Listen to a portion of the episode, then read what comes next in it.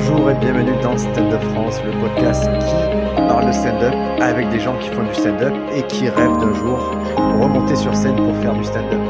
Je m'appelle Briac et cette semaine je suis accompagné d'Alex Tramoli. Bonjour à tous. Salut Alex. Ça me fait vraiment plaisir de t'avoir car euh, on s'est un petit peu croisé à Paris avant la fin du monde. Ouais, ouais. Et on a passé un très bon moment euh, à la taverne. Alors la taverne Olympia, ça fait deux trois épisodes qu'on en parle, mais c'est un petit lieu euh, juste à côté de l'Olympia.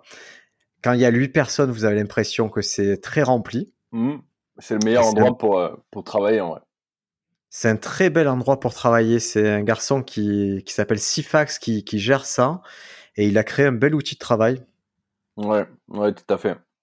Tout à fait. Big up, big up à Sifax, le beau gosse. Ouais, le beau gosse ouais, du ouais. stand-up. En, en suprême, avec ses habits suprêmes qu'on apprécie particulièrement. Et du coup, on, quand on parle de travailler, c'est vrai que là-bas, moi, je t'ai vu travailler. C'est-à-dire, je t'ai vu euh, arriver et tester des choses et faire ton métier. Et c'est c'est rare dans le field du stand-up parisien de voir quelqu'un travailler. C'est-à-dire pas venir avec du sûr et se dire, OK, aujourd'hui, je vois ce qui se passe et Bah, Et- écoute, c'est ça tout l'intérêt de, de la taverne. C'est que, euh, bon, après, euh, les, les, les soirs où il y a 30 personnes, où Sifax il nous dit, ouais, euh, il y a des gens dans la salle, fais du sûr. On fait du sûr, tu vois, pour, euh, pour aussi assurer la soirée, pour qu'il ait des bons commentaires, etc. Mais après, tout l'intérêt de d'être à la taverne de l'Olympia, c'est un tout petit lieu, c'est hyper facile à remplir. Il y a personne qui te regarde, il y a pas de pro, tu vois. C'est pas comme quand tu joues au Paname où, bah, si tu bides, on va te dire, bah, mec, bide pas la prochaine fois, sinon, euh, sinon euh, t'auras du mal à avoir beaucoup de, de créneaux, tu vois. Donc, euh, donc euh, l'avantage c'est qu'il y a personne qui te regarde. Toi, tu fais ce que tu veux. Il y a, mm, tu peux, tu peux travailler alors qu'il n'y a pas beaucoup de monde. Et, et voilà, l'intérêt c'est de, de tester honnêtement. Enfin moi c'est ça qui me fait plaisir. Les soirs où je teste pas, je me suis dit bon, je me dis bon, il y a, enfin on manque, on manque un truc, tu vois. Ouais. Toi, tu es, quoi- tu es sur quel processus de test à peu près? Tu, c'est quoi la, la proportion entre je fais des nouvelles choses et je fais de- des choses plus sûres? Bah, la proportion, c'est que euh, il y a toujours plus de sur que de que de tests, parce qu'il y a toujours plus de blagues que j'ai écrit avant que celles que j'ai écrites aujourd'hui.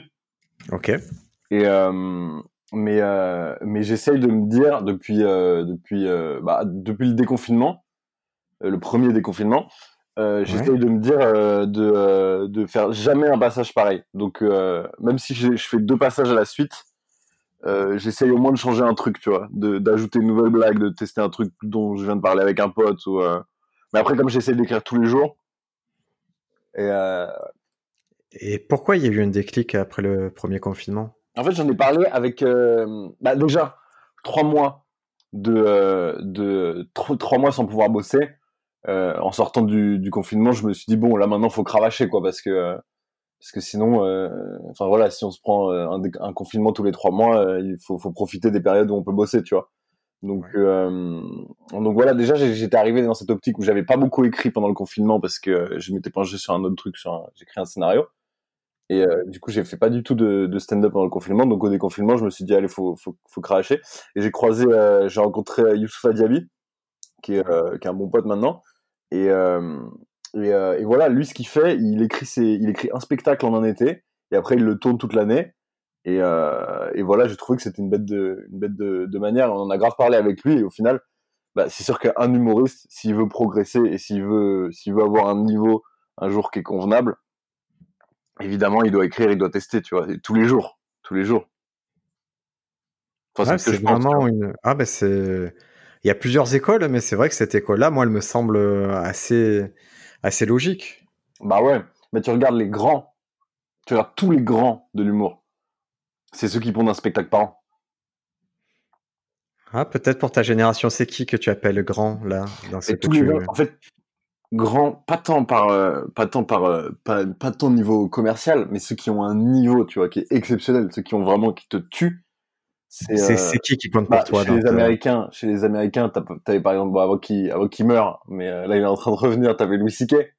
Ah, il est solide, hein. Moi, son dernier spectacle est très solide. Il m'a tué, il m'a tué.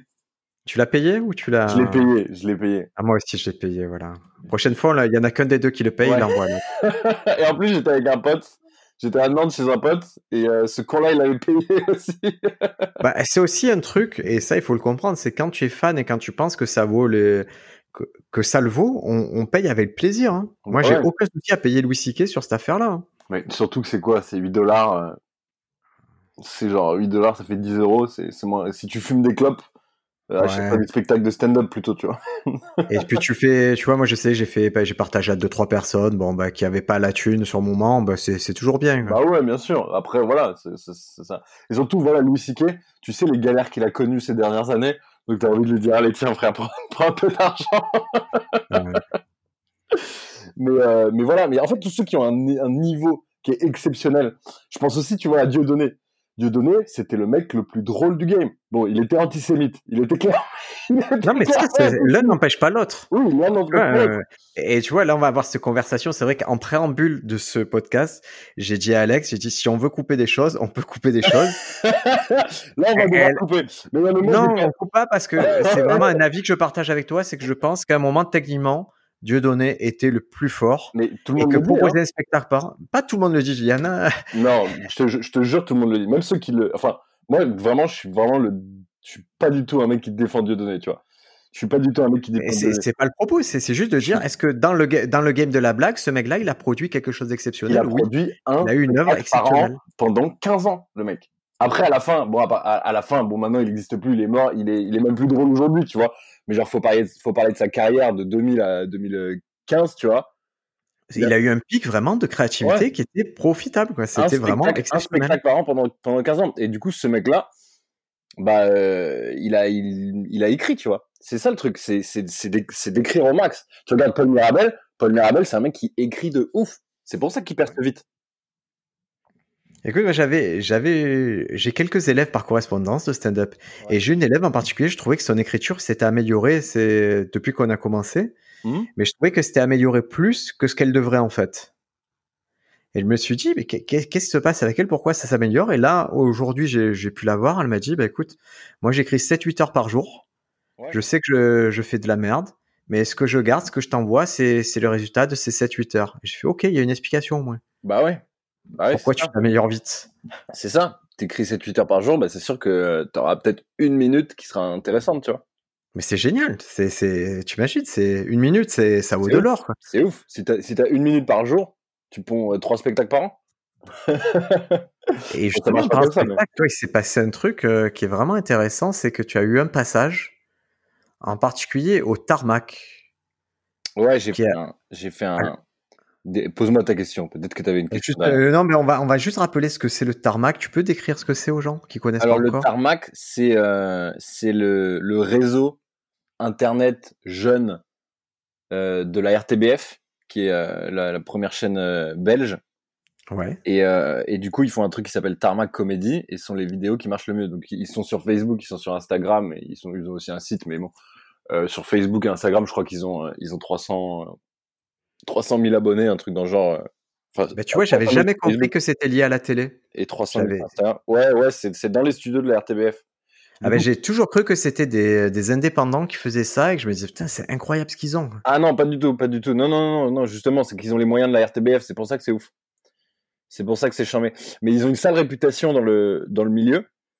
Euh, les artistes euh, sont pas sont pas fans d'aller au tarmac parce que euh, parce que euh, généralement il y a pas beaucoup de monde dans le public et euh, et, euh, et le travail est fait en post prod principalement.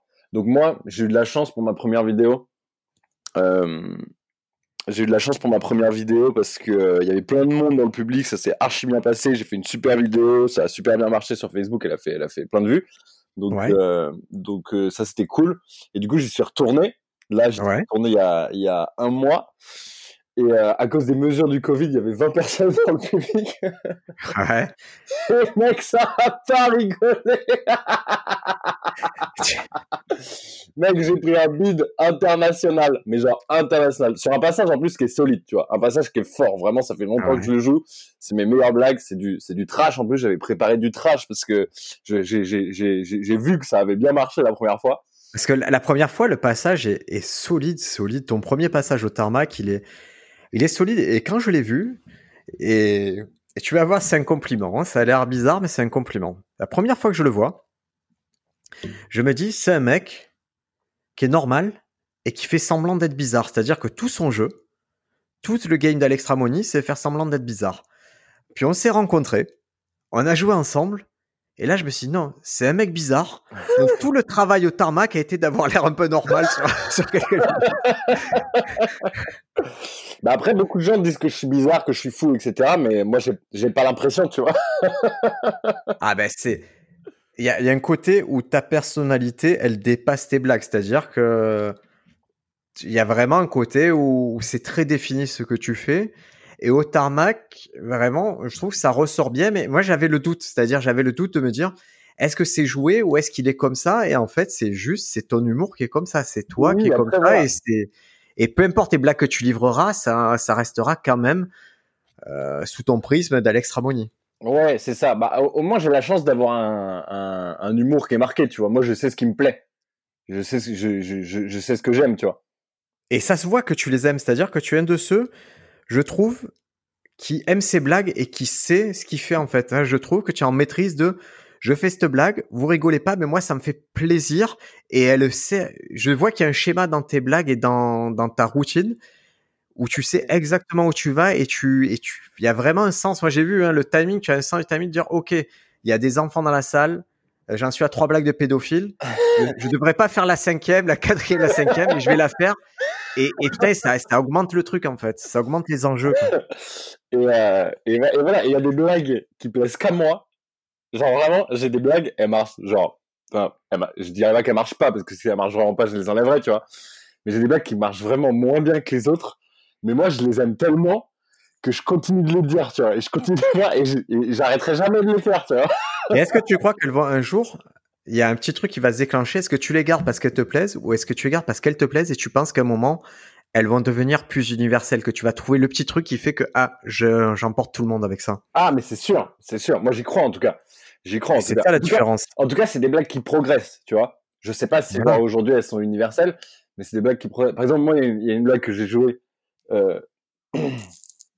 je l'ai joué bah, à la sortie du... En fait, ce confinement, tu vois, être resté pendant trois mois, le premier confinement, parce que le deuxième, il commence à me faire chier, tu vois, je t'avoue. Mais... Euh, mais, le premier confinement, être resté pendant trois mois à rien pouvoir faire, à pas pouvoir travailler, à pas pouvoir écrire, parce que tu, je vais pas écrire sur, euh, sur, sur ma chambre, tu vois, je vais pas écrire sur mon, sur mon, sur mon 20 mètres carrés à Paris, tu vois. Donc, donc, donc ça, ça a un peu ressorti les, les choses c'est du temps de réflexion au final. Et c'est un peu ressorti les choses que j'ai toujours voulu dire et que j'ai toujours voulu faire, mais que j'osais pas vraiment, tu vois, en me disant c'est trop trash, euh, ça, ça va pas plaire, etc.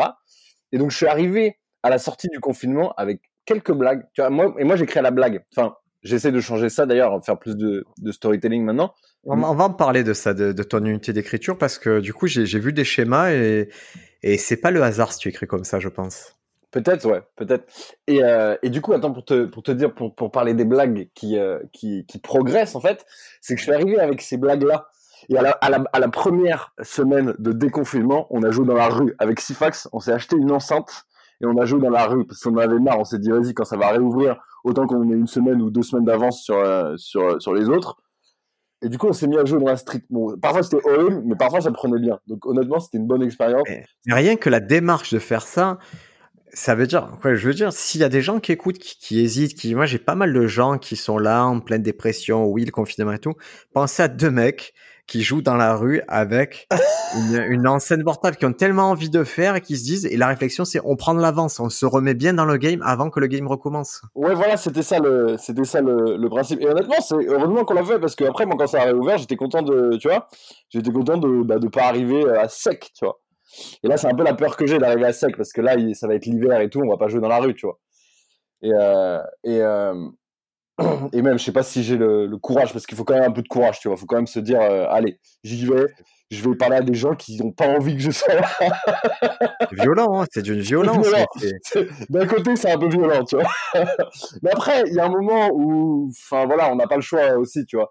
Genre, enfin, c'est violent, mais non, tu vois, on fait pas faut arrêter de croire, faut arrêter, tu vois, moi ça me vénère les artistes, les humoristes et les, les, acteurs, etc., qui disent on fait un métier qui est dangereux, on fait un métier qui est violent, on fait un métier qui est dur. On fait un métier qui est dur dans le sens où il y a plein de monde et il faut se démarquer. Mais euh, c'est pas c'est pas un métier qui est dur être humoriste. T'es chez toi toute la journée. Hier j'ai regardé Deepwater, mec. Deepwater, c'est le film sur euh, sur, très bien. sur la qui, est ouf d'ailleurs. J'ai trop trop kiffé. La surfeuse avec. Euh... Non non non pas du tout. Ah, excusez-moi. Sur la sur la catastrophe pétrolière de Deepwater Horizon. Euh, qui s'est passé en 2010 sur, euh, sur une plateforme pétrolière au large du golfe du Mexique.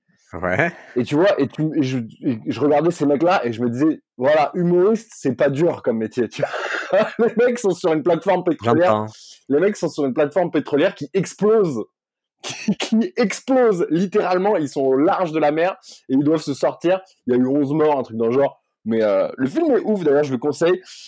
Mais faut arrêter les artistes qui pensent que ce qu'ils font, c'est dur. Ce qu'on fait, on a la chance de faire ce métier. C'est dur dans le sens où t'es pas reconnu socialement tant que t'as pas percé, bah, tu seras tu, tu seras tu seras pas reconnu. Et dans le sens où bah vas-y, tu prends tu, tu prends tes bides euh, toute la journée. Enfin si tu prends pas de bides, t'es un humoriste de merde. Ça veut dire que tu fais que du sur, tu vois. Mais il y a tu vois le le côté dur et violent. Je pense qu'il vient du fait qu'il y aura sur 1000 appelés, il y aura un élu. Ouais. Il y a un, un, ratio qui est énorme entre ceux qui veulent le faire et ceux qui vont vraiment en vivre. Donc ça, c'est peut-être la première difficulté que les gens perçoivent. Et la deuxième difficulté, c'est que ça devrait, on fait ça, tu vois, ça devrait toujours être cool. Et des fois, il y a une violence quand même, une violence sociale dans, dans, cet, dans cet exercice. Et tu on l'apprend comme on veut, c'est-à-dire que le bid, il y en a qui l'épousent, qui rigolent, qui disent bah, ce soir j'ai bidé, euh, ça fait partie du processus. Et il y en a d'autres que ça détruit totalement. Et c'est cela, je pense, qui se disent ouais c'est violent ce qu'on fait, c'est dur ce qu'on fait parce qu'on bide. Ouais, mais après c'est, enfin tu vois, tu peux pas, euh, tu, vois, tu vois ce que je veux dire, un chirurgien s'il bide, euh, il y a un mec qui meurt. Tu vois, faut, faut aussi relativiser les choses. Ouais, c'est violent, on prend un bide, les gens ils rigolent pas, mais vas-y, les gens ils rigolent pas. Euh... C'est de l'ego. Ouais, c'est l'ego qui est touché. Complètement de l'ego. C'est complètement de l'ego. Et après, ouais, c'est vrai qu'à chaque bide, tu, tu, tu, te remets en question.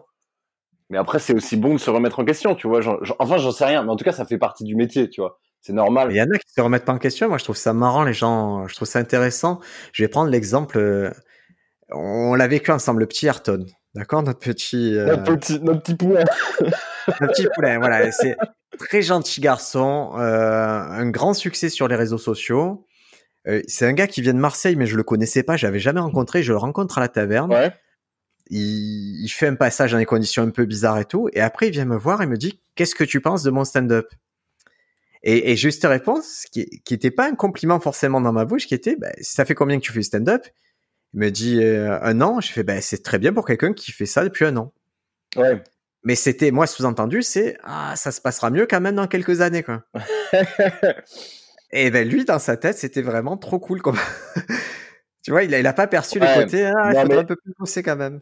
Ouais, c'est ça. Non, mais Ayrton, moi je l'adore, mais, euh, mais, euh, mais euh, Ayrton, il croit qu'il tient la solution.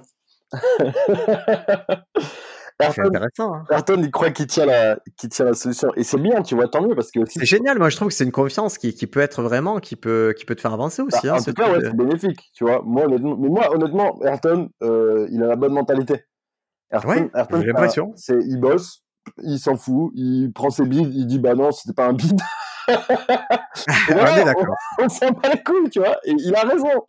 Il a raison, tu vois. Mais ça Après, lui permet d'enchaîner, au moins d'enchaîner. Il essaye des choses. Voilà, c'est ça. Faut, il, il, enchaîne, il écrit, il fait ses trucs et, euh, et, euh, et, il a raison, tu vois. Et tout le monde devrait penser comme ça. Tout le monde devrait, euh, devrait juste faire, faire abstraction de, de, du reste. Et, et, du coup, il y a eu une salve là, le dernier mois, pareil, qui est partie au tarmac faire le. Enfin, cet enregistrement, ils les ont fait dans les mêmes conditions que toi, c'est-à-dire avec euh, un public très limité. Et, et, je sais que ça a été une hécatombe, malheureusement, pour tout le monde à peu près. Hein. Mec, ça a été l'hécatombe. Le dernier tarmac, je te jure, je dis ça haut et fort. Euh, J'espère qu'il va y avoir une énorme post-prod. Alors, la post-prod, on vous explique un peu en quoi ça consiste sur un spectacle de comédie, les amis. C'est tout simplement la post-prod, c'est souvent de couper, de rapprocher les blagues. S'il y a un peu des blancs, on va rapprocher les blagues en particulier. On va peut-être faire plus de plans du public. On va rendre ça plus dynamique pour, c'est pour servir le sketch. C'est pas pour vous masquer la réalité d'un sketch. Et prin pour... principalement, ouais, principalement, rajouter des rires. Rajouter des rires à go-go, à toute balle. Moi, mon prochain tarmac, j'ai demandé à ce qu'il y ait des rires, mais tout le temps. ouais, mais pas, pour moi, c'est pas tricher, c'est de la télé. Quand tu fais ça, c'est pas pareil que voir Alex Ramoni en vidéo, c'est pas voir Alex Ramoni en live et il faut accepter que la vidéo, ça répond à certaines règles. Le montage, euh, sonore ou visuel, ça contribue. Mais, moi, moi j'ai aucune honte à le dire parce que je sais que c'est un passage qui marche. Parce que mon passage, je l'ai enregistré la veille, j'avais 40 rires sur mon passage. Donc moi, qu'est-ce que j'ai fait? J'ai vu, j'ai vu mon passage du tarmac. Ils m'ont envoyé le truc. Euh, il y a des gens qui toussent. J'entends le public tousser, c'est mon passage. Donc ouais, je t'avoue, c'était un peu angoissant au début. J'étais putain si... Parce que moi, ma dernière, ma dernière vidéo, elle a fait 4 millions de vues, tu vois. Donc euh, je me dis que il y a moyen de faire autant de vues. En plus, euh, je misais sur cette vidéo pour faire la promo quand même de mon spectacle. Euh, donc vraiment, j'en avais besoin d'une belle vidéo. Bon, le fait est que j'ai joué sur un public qui était mauvais. Ça arrive tous les jours, tu vois. Une fois sur deux, le public, il est, enfin, une fois sur deux, j'exagère quand même mais euh, ça arrive tous les jours. Il y a des publics qui sont pas ouf, tu vois. Là, euh, ouais, et puis le, masque et tout, ça nous a fait faire honnêtement pas en arrière. Et moi, je, je sais pas toi combien de temps il t'a fallu pour euh, plus considérer les gens avec le masque. Et moi, j'ai eu deux trois scènes faciles où, où ça me perturbait cette histoire de masque. Non, moi ça m'a pas dérangé. Moi ça m'a jamais. Non, moi honnêtement le masque, bah en fait, tu les regardes, mais en fait le plus important c'est de les entendre rire, tu vois. Donc moi j'ai pas. Enfin tu vois, si si, si t'as des gens qui sourient et si t'es obligé de te raccrocher au sourire bah, c'est que ton personnage il est pas drôle, tu vois. Ouais, c'est que c'est pas ton métier. si t'as besoin du sourire, bah, c'est que t'as pas le rire, tu vois. Et pour revenir au tarmac, euh, au final, bah voilà, les conditions, euh, les conditions d'enregistrement, elles étaient dures par rapport au public, tu vois. Et, euh, et, et, moi, voilà, je leur ai demandé de rajouter tous les rires qui, qui, qui, qui sont normalement sur, sur ma vidéo, tu vois. Après, est-ce qu'ils le feront, est-ce qu'ils le feront pas, j'en sais rien. J'espère qu'ils le feront et qu'elle sera bien et qu'elle marchera bien, tu vois. Le, but, il faut comprendre aussi que quand on diffuse, le but c'est que ça marche bien, donc ils ont tout intérêt à prendre en compte euh, les retours des artistes et c'est bien que vous, ayez cette même mise, quoi, cette possibilité en tout cas d'être consulté sur, sur le montage et sur euh, ouais, le nous demande un peu, mais je sais pas si ça va être respecté. Parce que moi, moi, je, sais, je, sais, sur ce passage, il y a quelqu'un qui a demandé à ne, même plusieurs personnes qui ont demandé à ne pas être diffusées. Hein.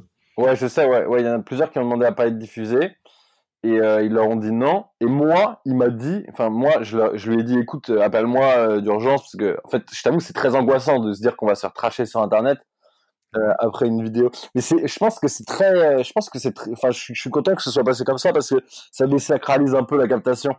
Tu vois, tu vas faire une vidéo, bah, se trouve ta vidéo elle sera pourrie. Le but, enfin, c'est pas que la vidéo sera pourrie, mais l'enregistrement, le public sera mauvais. Mais le but, c'est de rester droit dans tes bottes. Tu fais ton taf et ensuite toute la post-prod, elle est là pour, euh, pour, euh, pour donner un sentiment d'ambiance. Et si les blagues sont drôles, elles feront rire les gens derrière l'écran.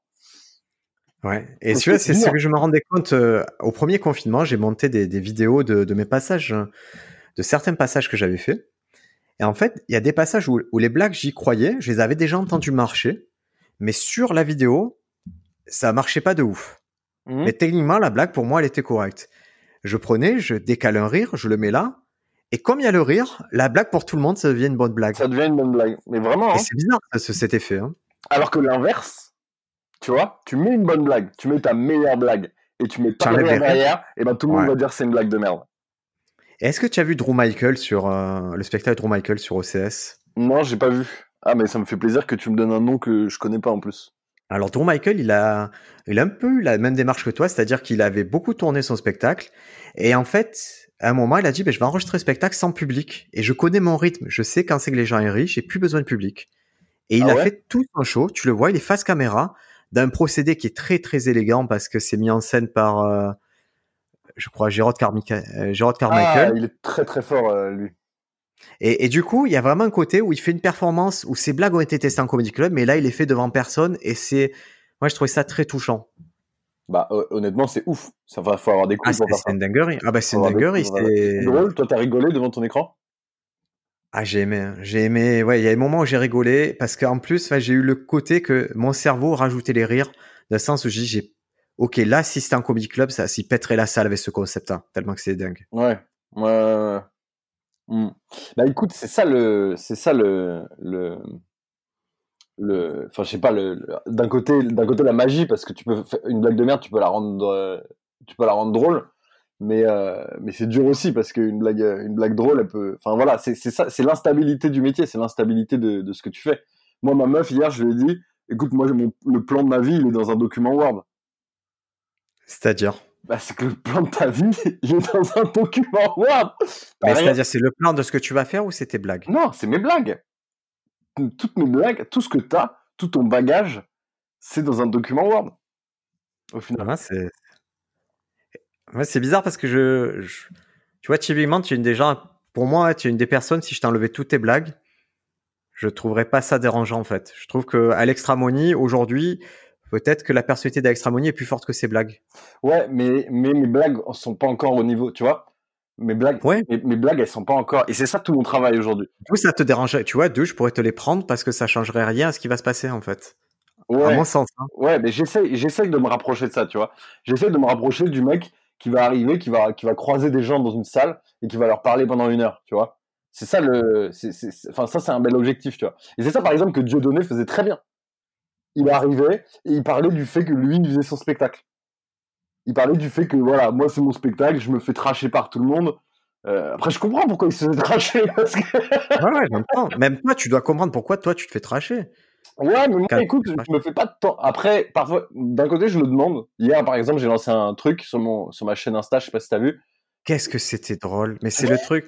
Alors ouais, je sais, je suis pas, je suis vraiment, je suis pas un utilisateur d'Instagram. Je suis vraiment, je, c'est pas un réseau que j'épouse volontiers, mais quand j'ai vu ça, c'est rare que je prenne le téléphone, que je dis regarde ma femme, ce mec, c'est, drôle. Et tu as deux utilisations d'Instagram qui m'ont plu, c'est le fait que tu utilises Instagram pour faire des blagues de stand-up. C'est-à-dire tu et le procédé, par exemple, tu es dans la rue, tu vas faire une blague simple, mais le procédé sert ta blague, je trouve.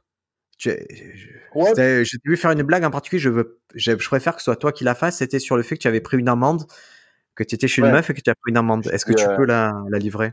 Ouais, si tu veux, je, te, je, dis, euh, je dis quoi ah, Je dis euh, le le, le couvre-feu, c'est ça, ça, ça, casse les couilles quoi. Hier, j'étais chez une meuf.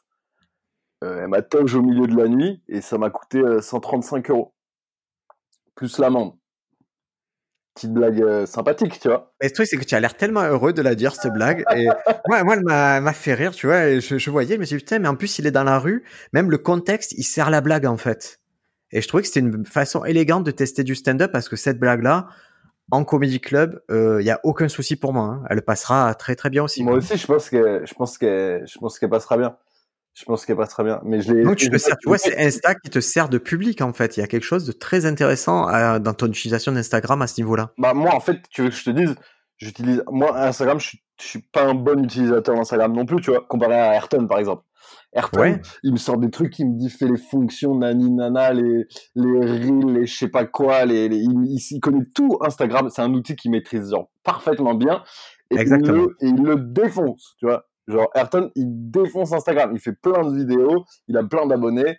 c'est un euh, super Instagrammeur. c'est vraiment un, Instagrammeur de, métier, quoi. Moi, je suis un Instagrammeur de merde, tu vois. Moi, ce que je fais, ce que j'utilise Instagram, j'utilise Instagram comme un humoriste qui utiliserait Instagram un peu comme sa poubelle, tu vois. Ouais, mais tu eh, moi je trouve que c'est plus, tu vois, c'est plus un labo. Hein. Quand tu utilises, quand tu fais une blague que tu peux réutiliser en spectacle, je trouve que c'est un super laboratoire. Tu utilises comme on doit l'utiliser nous. Ouais, non, c'est vrai, c'est vrai. Mais moi, en fait, tu vois, j'ai qu'un travail j'ai qu'un travail, j'écris des blagues, j'essaie d'être drôle sur scène. Et, euh, et c'est ce sur quoi je me, je me concentre. Après, oui, bon, je veux faire du cinéma aussi, j'écris un scénario, mais, euh, mais euh, ça, ça, ça n'a rien à voir avec Instagram, tu vois. Euh, moi, j'écris des blagues, je veux être drôle sur scène, donc quand je peux pas jouer sur scène, qu'est-ce que je fais? Je balance des vidéos, mais tu vois, j'en balance une par semaine. Hier, j'ai eu une bonne idée.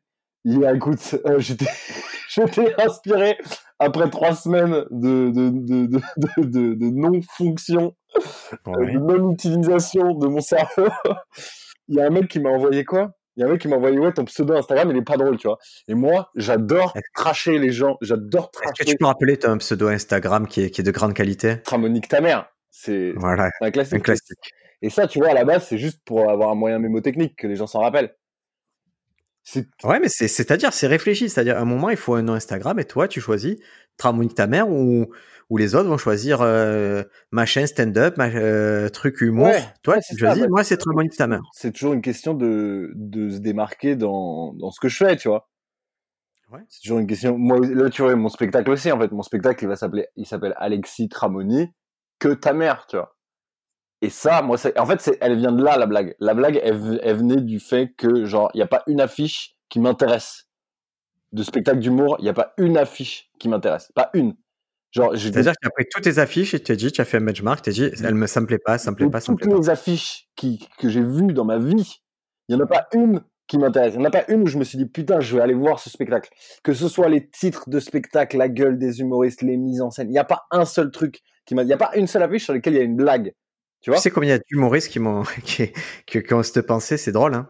Mais pff, je, je sais pas combien il y a d'humoristes qu'on se pensait, mais il y a bien. Ah non, il y a plein, tout le monde, tout le monde se dit, putain, les, les affiches que je vois, elles me plaisent pas, j'aimerais avoir un truc, euh, les- voilà, je veux un truc qui me, j'ai un truc qui m'appartient et qui montre, qui me nique ta mère sur son affiche? du coup, c'est venu de là. Je me suis dit, vas-y, si j'ai un spectacle, j'appellerai que ta mère. Que ça, ça fera Alexis Tramoni que ta mère. Il y aura déjà une blague, tu vois.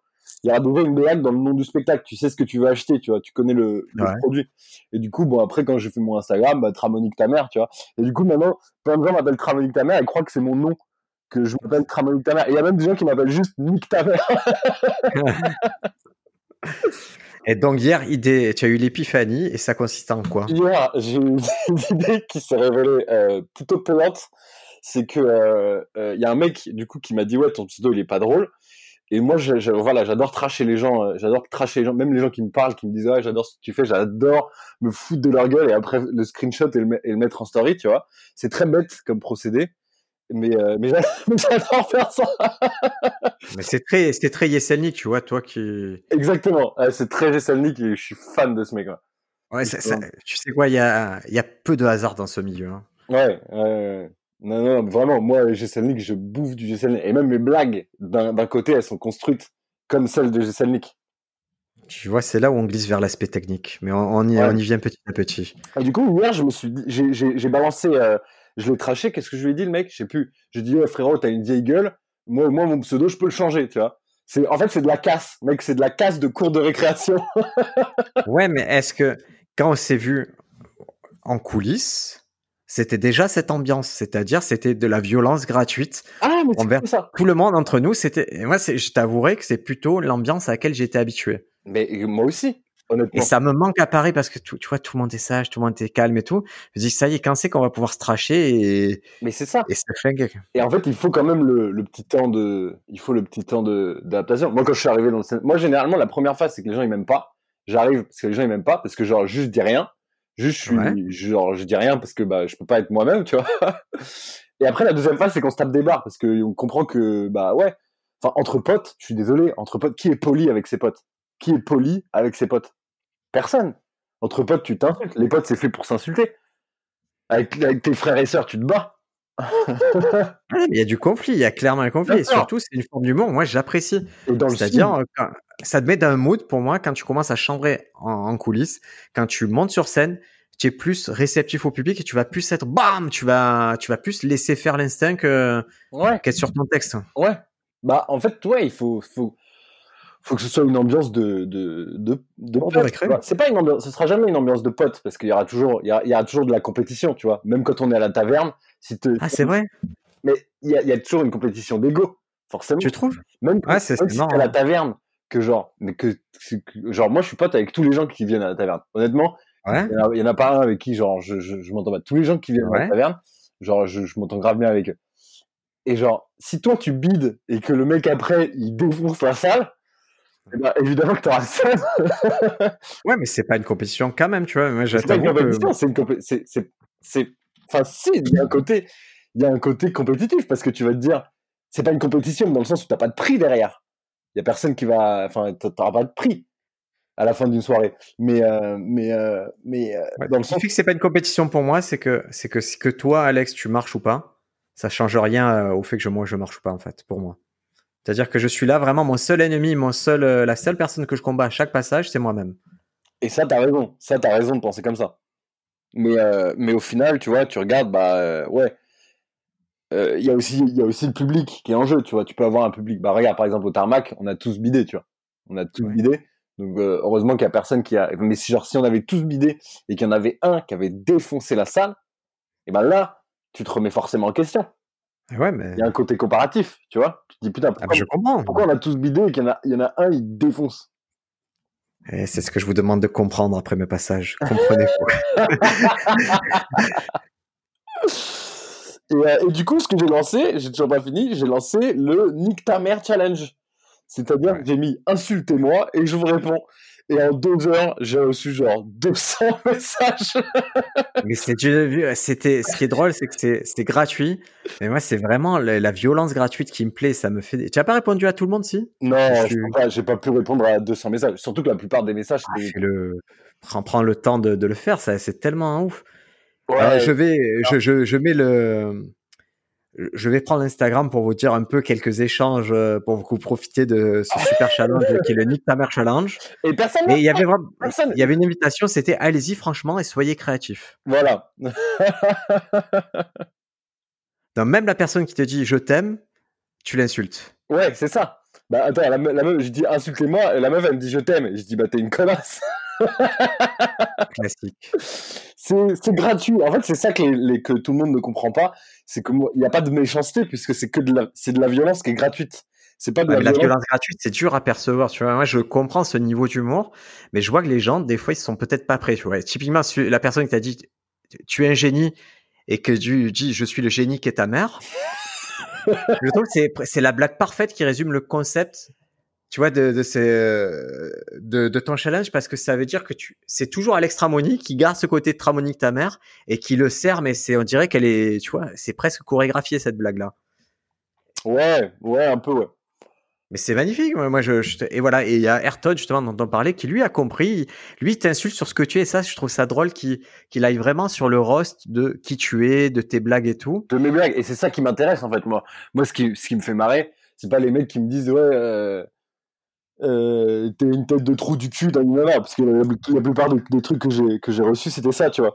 Moi ce qui me plaît c'est les mecs qui vont dire des trucs vrais tu vois. Ah oui c'est personnel il faut qu'il c'est comme euh, les rap contenders il faut que ça te touche et que tu as envie de, de crever quoi, c'est ça et c'est ça que dans le sud vous maîtrisez très bien.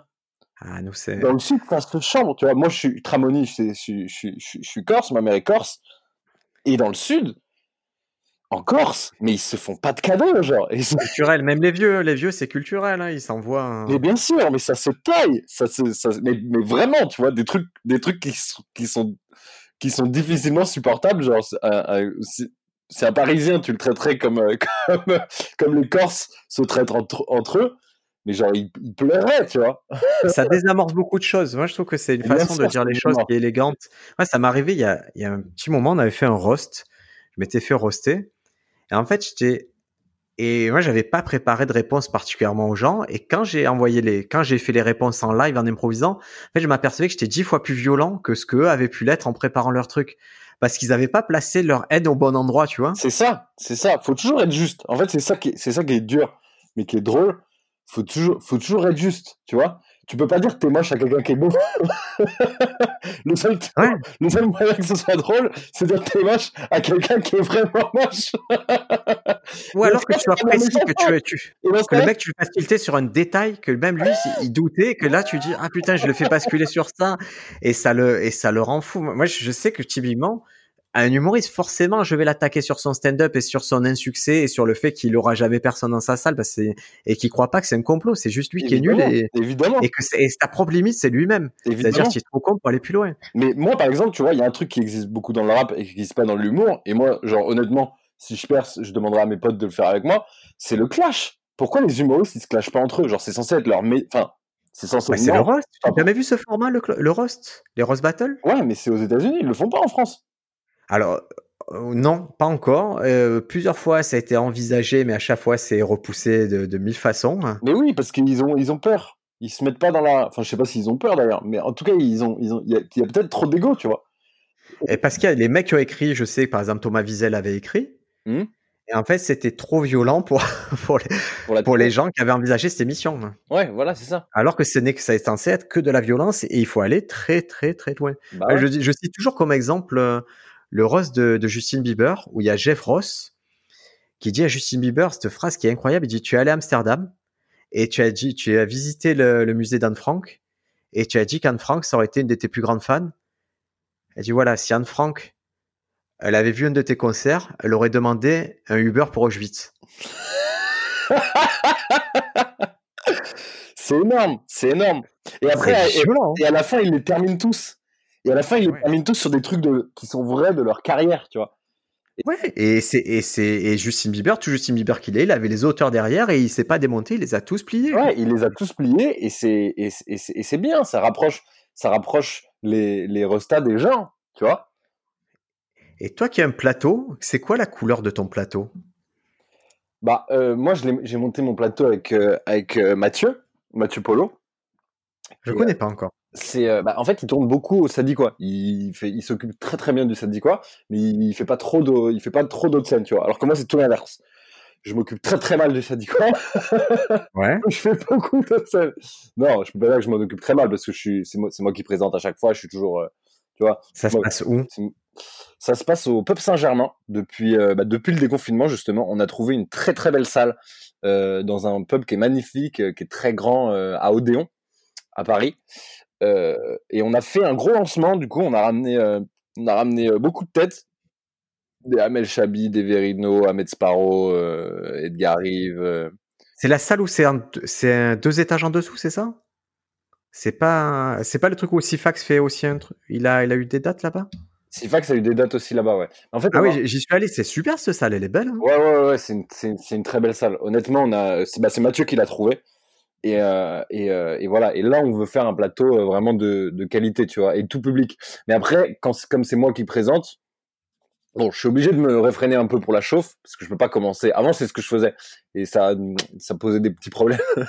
Mais genre, je peux pas commencer en disant ta gueule à tout le monde, tu vois. D'accord.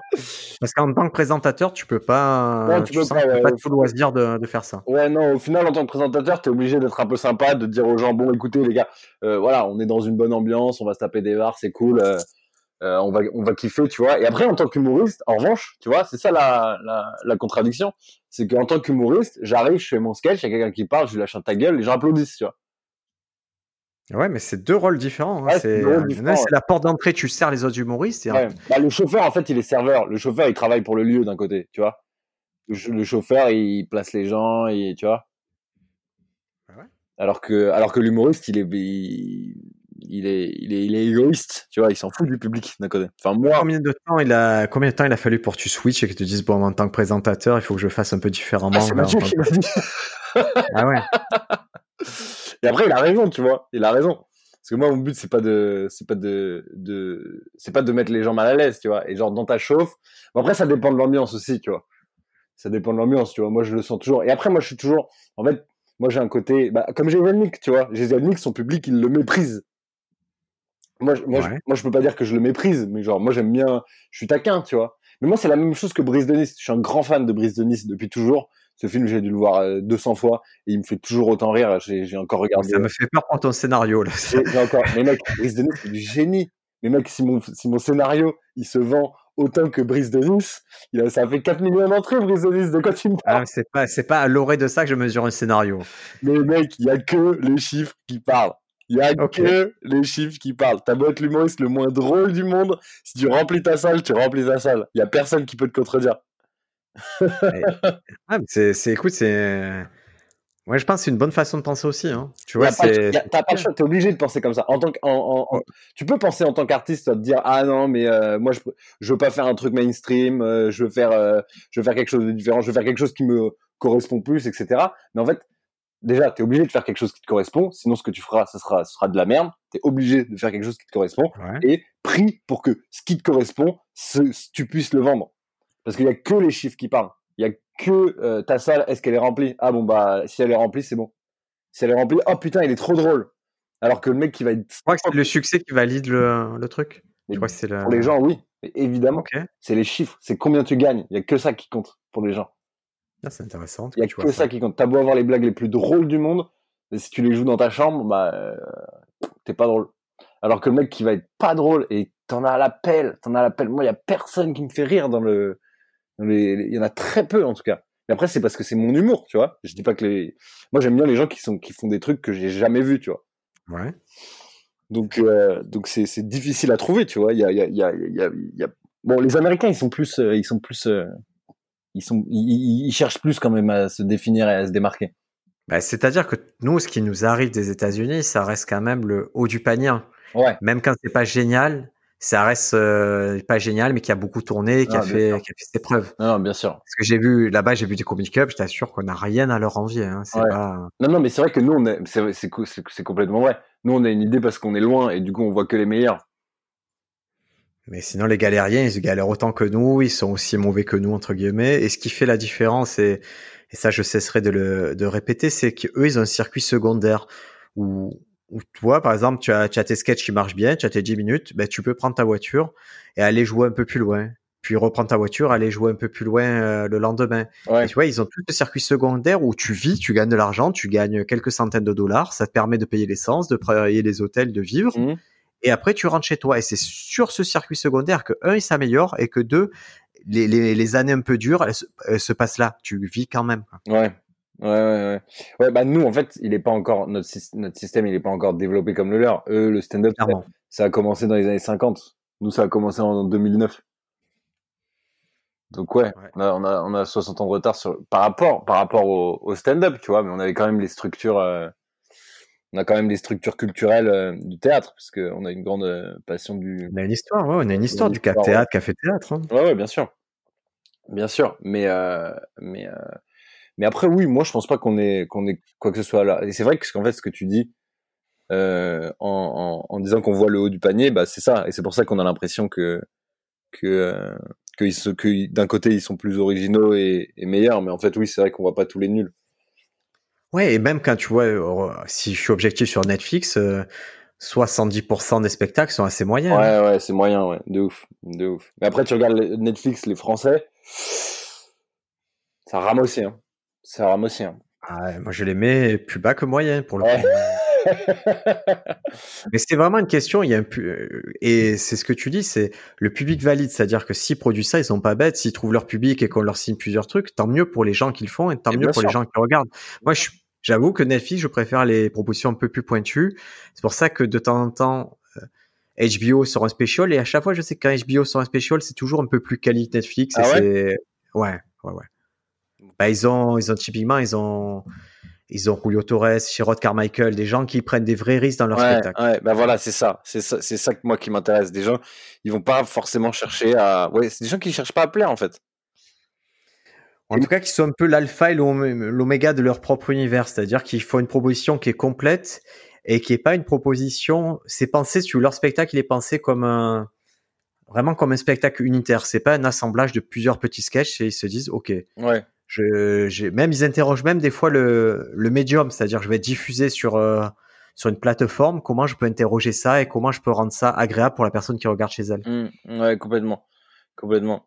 Et, euh, et c'est ça ce que je voulais dire dans le sens où le mec il arrive et il va parler à son public pendant une heure, tu vois. Ouais. Il y a cette impression là de euh, bah salut, bah moi je suis moi et euh, et bah vas-y bah je vais vous parler et on va voir si vous tapez des barres et putain oh vous vous tapez des barres énorme. Mais je trouve, tu vois, quelqu'un qui a réussi cette transition-là, c'est Seb Melia. Ouais, Ouais. Seb Melia, moi, je l'ai vu il y a quelques, il y a, il y a 6-7 ans et j'ai vu le spectacle, c'était un spectacle vraiment très lambda. Mm. Et je trouve qu'avec le temps, il a, il a fait ce virage-là où, où tu vois juste, il vient, tu as l'impression, en tout cas, c'est l'impression que ça donne, c'est il vient parler sur scène, il échange ses petites blagues, sa communauté a compris qu'il était et le prend dans, dans ce sens-là. ouais, ouais. Et voilà, je trouve que c'est réussi plutôt bien, lui. euh. Bah euh, après c'est Melia, tu vois, c'est un pionnier du, du stand-up ce mec. Ouais. Donc Ça euh, veut dire qu'il a fallu beaucoup d'années pour qu'il trouve ce, Ouais. sa communauté et, son, et sa façon de faire où il est, où c'est vraiment lui sur scène, où il est cool et il fait, il passe juste une bonne soirée avec les gens. quoi. Ouais, ouais, ouais, c'est vrai. C'est vrai. Mais, euh, mais tu vois, moi, par exemple, celui j'ai, j'ai, j'ai vu beaucoup de spectacles là dernièrement, et celui qui m'impressionne le plus à Paris, c'est Edgar Rive. Bah, écoute, j'ai j'ai eu, c'est une des... Quand je suis arrivé à Paris, il est vraiment un de ceux qui m'a mis une grosse gifle où, où je raconte souvent cette anecdote où une soirée, il y a, il y a Haroun qui passe, ça se passe bien, il y a Franjo qui passe, ça se passe bien, moi je passe, ça se passe bien. On est interchangeable à ce moment-là. Il y a Edgar Rive, il passe, il nous, il est 100 fois plus efficace que ce qu'on a été. Mais il castagne. En fait, le truc de Edgar, c'est qu'il arrive et il, et il défonce la scène. C'est un, c'est, c'est chaque, c'est chaque, chaque, chaque, limite chaque syllabe, en fait. Tout ce qu'il dit, c'est drôle, genre. C'est lui qui est drôle, en fait. Il pourrait C'est lui raconter- qui est drôle, C'est c'est il ça. raconter n'importe quoi. C'est qu'il a, il a, il a, il a, il a ce stade du personnage qui est magique en, en, en quelque sorte. Et il n'a pas toujours été ça qui est intéressant. C'est Nathalie qui l'a interviewé là d'un podcast. Et vraiment, il disait qu'il arrivait de Nantes, c'était un, un nobody, quoi. C'était comme tout le monde. Euh, comme tout le monde qui avait travaillé, qui ça lui permettait de faire les open du rire, les choses comme ça. Mais c'est après qu'il a travaillé, qu'il a trouvé ce truc-là, ce prisme-là, qui fait qu'aujourd'hui il est mortel. Ouais, ouais, ouais. Et moi là, j'ai vu, j'ai vu, je faisais, je faisais ses premières parties un peu, et j'ai vu son spectacle. Du coup, je l'ai vu deux fois. Et genre les deux fois, mais j'étais mort. Mais pendant tout le spectacle, c'est ça qui est ouf. C'est ça qui est ouf, c'est qu'il n'y a aucun spectacle que j'ai vu pendant lesquels tu rigoles tout le temps en fait. T'es fatigué, tu vois. Au bout, genre, au bout d'un moment, t'en peux plus. T'as envie de lui dire, mec, arrête là, c'est bon, j'en peux plus quoi. T'es fatigué, tu vois. Tu ressors, t'es épuisé, t'es genre, oh. Même lui, j'ai l'impression qu'il boxe en fait avec le public. Il y a vraiment un côté. Euh, castagne, il s'arrête jamais. Et voilà, moi, tu vois, euh, pour moi, Edgar Rive, c'est vraiment le meilleur. Et pourtant, est-ce que Edgar Rive, c'est celui qui a rempli Bercy C'est celui qui a. Non, pas encore. Je lui souhaite, hein. Je lui souhaite. Mais, euh, mais tu vois. tu vois, ça contredit presque ce que tu, ce qu'on disait avant, c'est que c'est le meilleur. Pour l'instant, il remplit pas, mais tu. Enfin, il remplit, il remplit. Il remplit, il remplit mais tu sens que il, y a, encore sous le coude. Tu vois, c'est pas, par exemple, Kairon, il est 100 fois moins drôle qu'Edgar Pourtant, Kairon, il, il, est, il, est, il est 100 fois plus validé qu'Edgar Pourquoi? Parce qu'il a plus de public. Non, je trouve pas que ça se contredit. Je trouve que c'est exactement la même chose qu'on dit. C'est que euh, c'est juste le nombre de gens, c'est juste le fric que tu gagnes j'ai même envie de te dire ça. C'est juste, le c'est juste le fric que tu gagnes qui fait que tu seras validé ou pas. Toi, tu, tu as validé Edgar à un moment où il n'est pas mais encore, tu vois, il n'est pas grand public. Nous, on n'est pas, nous, on n'est pas un, on n'est pas un public. Nous, on analyse, on, on, regarde ce qui nous plaît, on prend ce qui nous plaît. Nous, on, est au travail, tu vois. Ouais. Quand je regarde Edgar Rive, que je me, je me tape des barres, il y a une partie de moi où je me dis putain, mais ça, c'est ouf, tu vois. Ça, il faut que je le prenne. Ça, il faut que j'y arrive. Genre, moi, tu me files le texte d'Edgar Rive, mais j'ai un bid, mais 100%. ouais, je, je, pense aussi. Je te dis, il y a deux, trois, deux, trois qui m'ont fait ça. Yacine Bellous, dans son style, il m'a eu comme ça. Yacine Bellous aussi, tu vois. Il, mais il m'a fait rire, mais c'était viscéral. C'est-à-dire, il me prenait sur des endroits qui étaient plus techniques. C'est juste, ça me faisait rire. C'est là où tu t'y attends vraiment pas.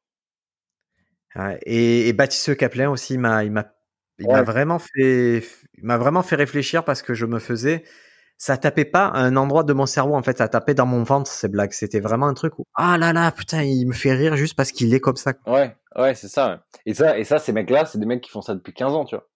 Ouais. Et où la personnalité, on voit bien que la personnalité dépasse ses blagues, c'est-à-dire que peu importe ce qu'ils disent, c'est vraiment c'est eux qui qui est mis en avant et qui fait que ça rend le truc magique. Leurs textes ils sont pas interchangeables. Mmh. Et c'est à, à, ce moment-là où tu peux écrire euh, un spectacle par an c'est qu'il y a un moment où bah, quoi que tu dises, ce sera forcément drôle, tu vois. Donc si, en plus tu as le propos, tu le trouves facilement en un an, tu vois. Mais, euh, mais ouais, je t'avoue, là, ça me manque de, parler de tout ça avec toi, ça me manque beaucoup là, de, de jouer là. Ça commence à, ça commence à être dur.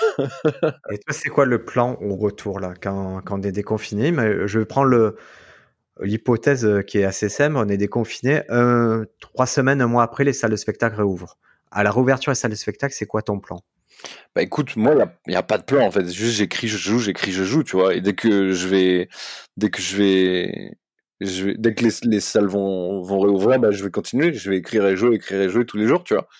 Et euh, jusqu'à là, en plus, là, j'ai mon, j'ai mon spectacle qui va sortir en, à, la, à la petite loge. Ils m'ont, ils m'ont pris sur, sur, sur audition. Donc je dois commencer, euh, je devais commencer en janvier. On sait pas du tout, on n'a pas euh, suffisamment d'informations pour savoir si ça va, si ça va commencer en janvier. Mais euh, mais voilà, moi écoute, j'ai peur qu'on puisse pas jouer en décembre. Ouais, c'est possible, tout à fait. Qu'on on puisse pas jouer en décembre, même si on n'est pas confiné, euh, ce sera fermé. Voilà. La dernière fois, l'histoire a prouvé que la dernière fois, on, les spectacles, on, ça rouvrait plus de mois après, donc. Euh, mmh. Mmh.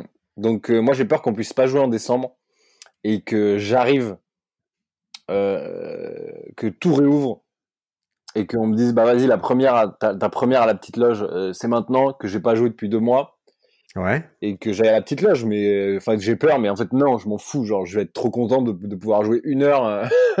comment tu vas préparer ton heure là? Là comment je vais préparer mon heure sans pouvoir jouer? Bah écoute juste je peux pas la préparer le seul truc que je peux faire c'est apprendre mon texte par cœur et, euh, et, juste le répéter en boucle. Et, si, si, tu pouvais, si tu pouvais jouer, comment tu ferais pour préparer ton heure? Bah, En fait, moi, je, je le, là pour l'instant, j'ai, là, ça fait un an et demi que je fais ça. Que je Ouais. fais des passages des 5 minutes, des 10 minutes, etc. tous les jours, euh, plusieurs fois par jour. J'écris, je teste ce qui marche, je garde ce qui marche. Comme ça, j'accumule de la matière. Là, euh, j'ai environ 40 minutes, euh, 45 minutes de matière, tu vois. Donc suffisamment pour me lancer, faire un petit spectacle avec une petite première partie. Et là, à partir du moment où moi je peux tenir une heure, eh ben il me faut le le le le, le propos, le liant, tu vois, ce que je vends en fait dans mon spectacle. C'est quoi mon heure? Parce que là pour l'instant Ouais. j'ai j'ai j'ai une blague, j'ai j'ai des blagues. J'ai envie de te dire j'ai j'ai j'ai pas une heure, j'ai genre 100 fois euh, 100 fois euh, 45 secondes, tu vois. D'accord. J'ai 100 blagues, j'ai 100 blagues qui suivent. Et le fait de le jouer, en fait, c'est me lancer tout de suite dans mon heure pour, euh, pour pouvoir devenir une bête sur une heure, tu vois. Toi, tu as l'intuition que, que le propos, ça va venir après, en fait, que tu vas trouver ce liant, trouver le, le fil conducteur au spectacle par la suite. Je l'ai déjà en tête, Ouais. je l'ai déjà en tête, mais euh, comment bien le servir, tu vois? Comment euh, Tu peux le partager, tu sais à peu près où tu. Bah ouais, écoute, c'est euh, le spectacle, c'est quoi? C'est Alexis Tramoni que ta mère. Ouais. Je parle beaucoup de ma femme, je parle beaucoup de ma meuf euh, dedans, mais avec mon personnage, avec mon propos. En fait, je suis toujours trash, je suis toujours méchant. Et euh, du coup, c'est toujours très drôle de faire euh, de faire ça, d'être méchant envers les gens qu'on aime, tu vois, pour un public, de- d'être méchant. et en fait, voilà, je veux parler de ma femme et je veux finir sur euh, sur sur ma mère, en fait, tu vois. Et au final, j'ai envie de dire, voilà, bah, au final, tout ce que t'as, bah, tout ce que j'ai, c'est grâce à ma mère parce que c'est ma mère que je suis en vie. Mais au final, nique ta mère quand même. Ok. L'expression, hein, pas, pas, pas littéralement. C'est juste. Enfin, je- je sais pas encore, tu vois, mon propos. Je, je vois, je vois l'esprit. En fait, je vois l'esprit que tu as. En fait, je, je vois le côté nique ta mère. C'est, c'est pas important tout ça. Tu vois, je, je, je peux percevoir ce que tu veux dire à, à travers ça. Et je trouve ça intéressant que tu te dises que que tu vas devenir fort sur une heure en en la faisant, en fait, tout simplement. Ouais, mais en fait, c'est ça, c'est ça le truc. C'est que moi, je me pose pas du tout de questions. Je me dis pas, ah, il faut que je fasse ça. J'ai pas de stratégie, tu vois. J'ai juste euh, ce que je fais, ce que je présente. Si ça plaît, tant mieux. Apparemment, j'ai une première vidéo qui a bien marché. Donc, apparemment, il y a des gens à qui ça peut, ça, ça peut plaire. Donc, euh, ça, c'est cool parce que ça me donne, euh, ça me donne, ça me donne, voilà, ça me, Ah, ça donne raison presque, Ouais, ça te donne, donne c'est normal, ça te valide, même toi dans ta tête, ça dit ok, ça, ça, on a matché une fois, il n'y a pas de raison que ça matche pas les dix prochaines fois. bah voilà, c'est ça le truc. En plus, c'était ma première vidéo, tu vois, donc je suis content qu'elle ait bien marché. Tu avais combien de stand-up quand tu as fait ça? J'avais six mois. Ah, c'est exceptionnel, hein. c'est assez exceptionnel. Ouais, bah j'ai commencé en avril 2019 et je l'ai fait en janvier 2020. Donc euh, ouais, j'avais euh, j'avais ouais 8, huit mois de stand-up. Mais euh, mais après j'avais une formation théâtrale derrière, j'ai fait les cours Florent, j'ai fait trois ans de cours Florent donc Il n'y a pas de hasard, hein, Alex. euh, Quoi, je vois, il n'y a pas un moment où je me dis ce mec-là, il arrive, c'est un génie ou quoi. C'est juste. voilà, c'est ça, tu vois. Et c'est pour faire ça, il y a du travail, il y a, il y a tout, il y a plein de choses derrière. Hein. Ouais, c'est ça. Et l'avantage qu'on fait dans ce métier, c'est que le travail, il est indissociable. C'est-à-dire que tu vas travailler, tu vas faire du, même si tu fais du cirque, euh, que tu jongles, j'ai envie de te dire, même si tu jongles, et ben le lendemain, tu veux te lancer dans stand-up. Si ça fait 10 ans que tu jongles, et ben ça fait quand même 10 ans que tu connais le public. Ça fait quand même 10 ans que tu fréquentes un public, que tu es tous les soirs sur scène, tu vois. C'est ça, c'est ça qui est bien, c'est que le, le, le, le travail de scène, il est indissociable. Et c'est pour ça que je, les gens qui me demandent est-ce que ça sert d'avoir fait du théâtre, est-ce que ça sert l'impro et tout? Et évidemment. Évidemment. Ouais, je, je, on peut commencer par un stand-up et il n'y a pas de souci. Mais, mais vraiment, si vous avez une expérience à côté, ça va toujours vous aider. C'est des armes oui. en plus. Et... Ça va toujours vous aider. Mais après, il faut pas, euh, il faut pas prendre ça comme, euh, comme quelque chose à attendre, tu vois. Ah, est-ce que euh, ah mais il faut avoir fait du théâtre pour pouvoir euh, faire ça ou attends bah attends bah je vais faire une école et ensuite je vais me lancer là-dedans. Au final, moi je me rends compte, tu vois, si j'avais fait bon au final j'ai beaucoup travaillé au cours Florent donc c'est cool parce que j'ai bien progressé. euh, J'ai, voilà, j'ai en fait euh, comme tu payes, comme j'ai payé les cours Florent, j'avais envie de, de, de rentabiliser euh, mes sous quoi. Donc c'est pour ça que je m'investissais à 100% dedans. Mais au final, je me dis, tu vois, si j'avais commencé le stand-up en même temps que les cours Florent, et ben là aujourd'hui j'aurais un niveau d'enculé, tu vois. Mais bon, C'est-à-dire que euh, tu, as, tu as trois ans d'avoir ce niveau du coup. ouais, j'en sais rien. Mais non, mais si tu vois, cours Florent, c'est trois ans, il te dit maintenant j'aurai un niveau. Donc, tu- si ton calcul c'est à trois ans, j'aurai ce niveau, Ah, ça veut dire que c'est quand tu auras 5 ans de stand-up. Et c'est plutôt logique d'avoir un gros niveau quand tu as 5 ans de stand-up que tu travailles. Ouais, bah après, euh, après c'est pas ce niveau non plus parce qu'il y a toujours, enfin tu vois, t'es toujours en progression. Ouais. T'es toujours en progression, mais genre c'est sûr que j'aurais été meilleur si j'avais commencé plus tôt. Mais en tout cas, pour ceux qui veulent se lancer, il faut, il faut juste se lancer, il faut y aller. Il faut se dire, ok, euh, bah, par où tu prends le problème, quel que soit, par où, si tu as envie de faire une école, que tu as besoin de faire une école parce que ça va te mettre en confiance, tu vas pouvoir aborder la scène, tu vas pouvoir réfléchir, tu vas, enfin voilà, le fait de faire une école c'est bien parce que ça te, ça, c'est le premier bout, tu vois, c'est le, le bout de la ficelle en fait. Et ensuite, moi, j'ai fait une école. Qu'est-ce que je veux faire? Je veux faire du ciné. Bon, j'ai trouvé des, des, des tafs sur des, sur des plateaux. J'ai été assistant réel. Euh, ensuite, euh, ensuite euh, j'ai bossé avec une réal un peu. Genre, euh, elle m'a pris un mois en stage euh, genre d'observation. J'étais là, je regardais, j'étais au rendez-vous avec les producteurs. Je me suis dit bon bah c'est comme ça qu'on fait un scénario. Donc je vais écrire un scénario, tu vois. Donc j'ai commencé à écrire mon scénario. Quand je suis sorti des cours Florent, j'ai commencé à écrire mon scénario. Et après, genre plus j'avançais dans mon scénario, plus je me disais écoute il est bien beau ton scénario, mais il me faudra un petit million d'euros pour le faire quand même si je veux faire un gros film. Donc euh, autant commencer par des choses qui sont rentables. Et au final, l'humour, c'est ce qu'il y a de plus rentable. Parce que t'écris, tu joues, ça te coûte rien, euh, tu gagnes même des sous. Et, euh, et, et, et c'est, c'est productible en fait. Mais pourquoi toi, tu, tu vois, de faire l'argent, il y avait... Il y a mille façons de faire l'argent. Pourquoi toi, c'est de l'humour d'un coup, dès que tu as eu, Ah mais c'est que pas, tu étais un peu acculé, c'est, vers ça que tu allais? ah mais c'est pas pour faire des sous. C'est juste que c'est le c'est le c'est c'est le plus c'est le plus quand je dis c'est le plus rentable, c'est que c'est c'est que c'est- ça coûte rien. Si tu veux faire une pièce de théâtre, il te faut des acteurs, il te faut des, un décor, il te faut des trucs. Si tu veux faire un film, il te faut de la technique, il te faut euh, un million de trucs. Si tu veux faire euh, même si tu veux faire ton podcast, il te faut un ordinateur, il te faut, tu vois. Et toi, ça répondait à quoi? Ça répondait à quelle demande le fait de faire l'humour? C'est En toi, ça, ça a touché quel corps de fait faire l'humour? Bah, je sais pas, c'est venu naturellement. Honnêtement, ça faisait six mois que j'écrivais mon scénario, que j'étais tout seul dans ma chambre, que je devenais fou. Je me suis dit bon, euh, et ça fait, ça faisait, enfin, tu vois, c'est, enfin, c'est- naturel aussi parce que je, je voilà, euh, enfin, je, je me considère comme quelqu'un de drôle, tu vois. Je me, je, Ouais. enfin, je Et souvent, les gens qui viennent euh, prendre des cours, ils me disent, euh, ils pensent que c'est une qualité d'être drôle dans la vie de tous les jours, alors que c'est juste un prérequis. ouais, Il faut, ouais, il faut être drôle dans la vie, sinon ça va être compliqué sur scène. ouais, ouais. en tout cas, il faut aimer rire et faire rire. Il faut prendre du plaisir à lâcher une blague. Il faut prendre du plaisir à euh, même te prendre un bide. Tu vois, quand tu lâches une blague à un dîner et que ça rigole pas, moi, ça me fait marrer de ouf. Et quand tu la répètes, c'est pas horrible quand tu dois la répéter, la blague, te dis non, c'est parce qu'ils n'ont pas bien entendu. Que... Mais en tout cas, voilà, il faut, il faut aimer ce genre de situation. Il faut aimer. euh, Je pense, qu'il faut aimer ça, ouais, si tu veux te lancer là-dedans. euh. Après, moi, tu vois, je suis qui pour, euh, pour donner des sons J'en sais rien. Je parle juste de mon expérience, tu vois. Mais justement, c'est ça qui est intéressant, c'est que toi, tu as une expérience qui est, qui est relativement courte, Ouais. Et mais c'est c'est où tu en es arrivé déjà avec cette expérience courte et, et ton hygiène de travail qui peut, je pense, parler aux gens. Se dire, OK, il n'y a pas qu'un schéma. Il y a ceux qui vont faire euh, 5 ans d'école et qui vont écrire pendant 5 ans et se dire, euh, après 10 ans, je monte sur scène. Puis il y a ceux qui disent, ben, ben, moi, au bout de 2 ans, j'ai envie d'avoir un spectacle parce que je pense que pour être bon en spectacle, il faut jouer souvent sur spectacle. Bah ouais. Et il y, y a personne qui a la vérité. Juste une conversation récemment avec quelqu'un, j'ai dit, aujourd'hui, personne ne sait développer un humoriste. Personne n'a la vérité. On met un million sur quelqu'un, on sait pas si ça va marcher. On peut plus savoir. Ouais. Mais la seule vérité, c'est euh, le travail. La le le seul mec sur le qui tu peux miser, même si c'est le mec le moins drôle, c'est le mec qui va arriver tous les jours avec du nouveau. C'est le seul mec, Ah ouais. c'est le seul mec sur lequel tu peux miser. Je mettrais plus facilement un billet sur lui, Ouais, effectivement. voilà, c'est ça. Et après, oui, qui peut développer un humoriste? Personne ne le sait. Même un, même un, même, même un humoriste qui va, même, même Gad Elmaleh, j'ai envie de te dire, il, il, il, il- il- il- C'est l'exemple que j'ai donné à ma femme parce que après j'ai cette conversation m'avait énervé. Du coup, j'ai dit à ma femme, j'ai fait, regarde, Gad Elmaleh, qu'est-ce qu'il peut faire pour moi? Gad Elmaleh, qu'est-ce qu'il peut faire pour toi? À part te donner un peu de sa visibilité. Mais c'est sa visibilité. Qu'est-ce qu'il en sait que son public, que son public, il va, te- tu vas lui plaire? Et que mon produit correspond à, à quelque chose, tu vois. Bon, est-ce que moi je vais trouver mon public? Est-ce que je vais Exactement. C'est, enfin, je sais pas. Faut, je pense qu'il faut rapprocher ça des métiers arti, faut, faut rapprocher ça d'un métier artisanal. Faut- faut- moi, c'est, l'idée que je m'en fais, tu vois.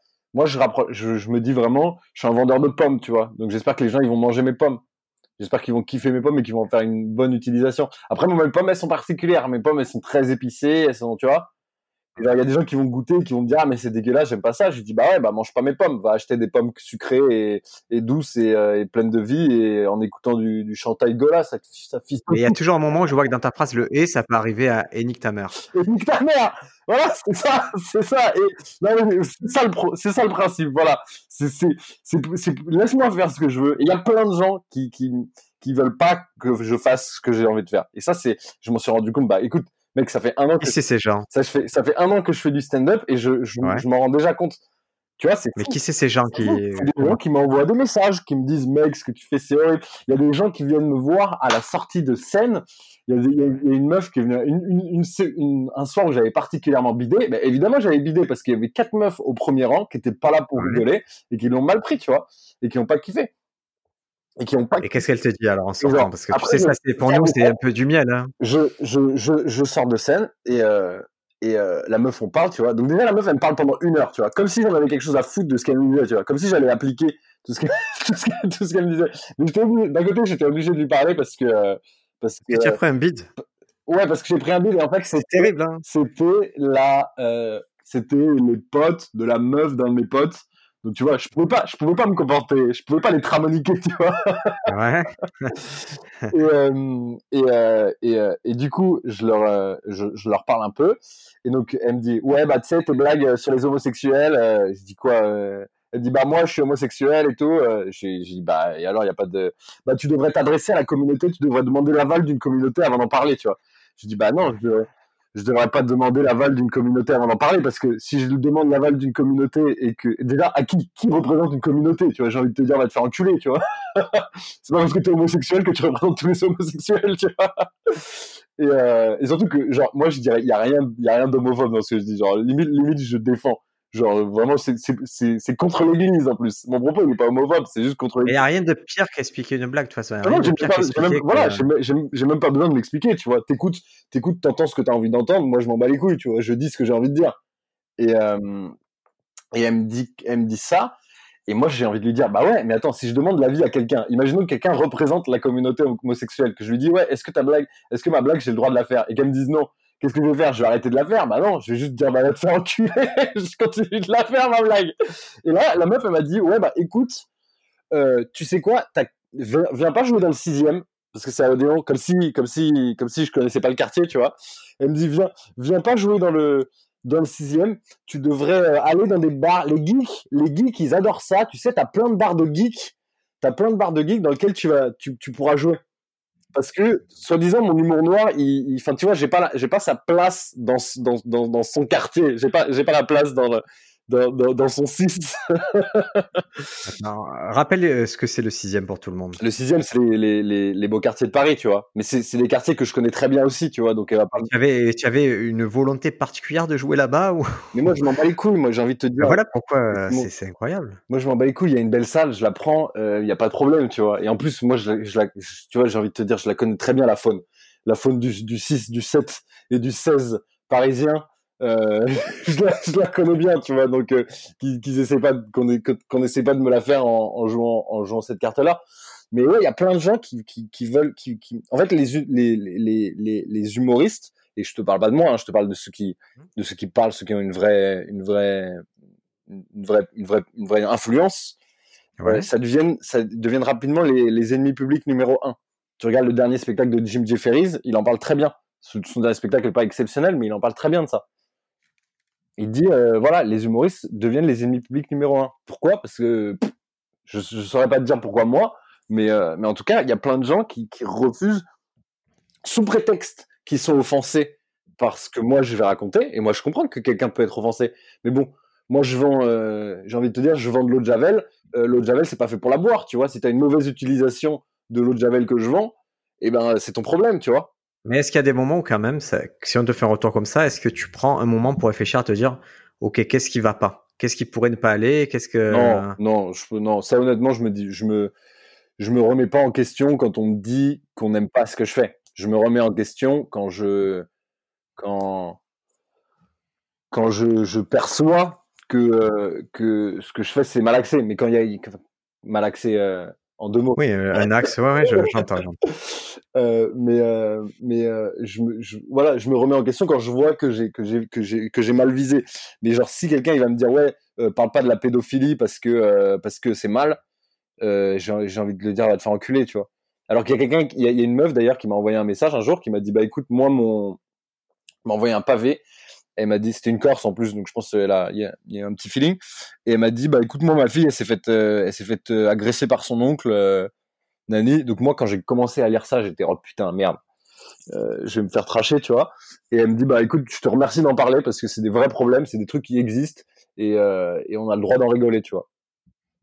Et voilà moi je reçois un message comme ça et ben je me dis bah ouais. Et tu vois je reçois 100 messages de gens qui me disent ouais bah va dire ça aux victimes de pédophilie et genre pff, Après, c'est, je pense, que c'est aussi le, le fait que tu sois dans une niche d'humour, le fait que tu sois dans quelque chose d'un peu extrême, ça va forcément engager mais est-ce que c'est pardon, un public extrême. Est-ce que tu vois Est-ce que c'est une niche Est-ce que c'est une niche d'humour? Est-ce que c'est genre alors c'est c'est quelque chose de différent que les gens font pas, mais est-ce que c'est une niche? Une niche, ça voudrait dire que Enfin, j'en sais rien, mais moi je pense que je peux toucher un grand public. Je pense que je peux être grand public. Enfin, non, je serai jamais grand public au sens, au sens, je serai jamais, euh, je serai jamais grand public France 2, tu vois.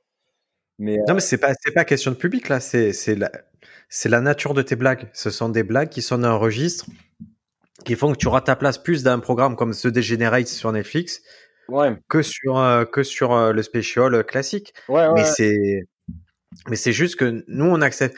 Au- Aux, États-Unis, tu veux, c'est plutôt bien codifié ça. C'est-à-dire que tu vas avoir les gens qui sont euh, les gens clean, ouais. euh, les gens trash. euh, tu vas avoir l'insulte comédie, les gens qui font de l'insulte, les gens et ils ont plutôt segmenté cette partie-là.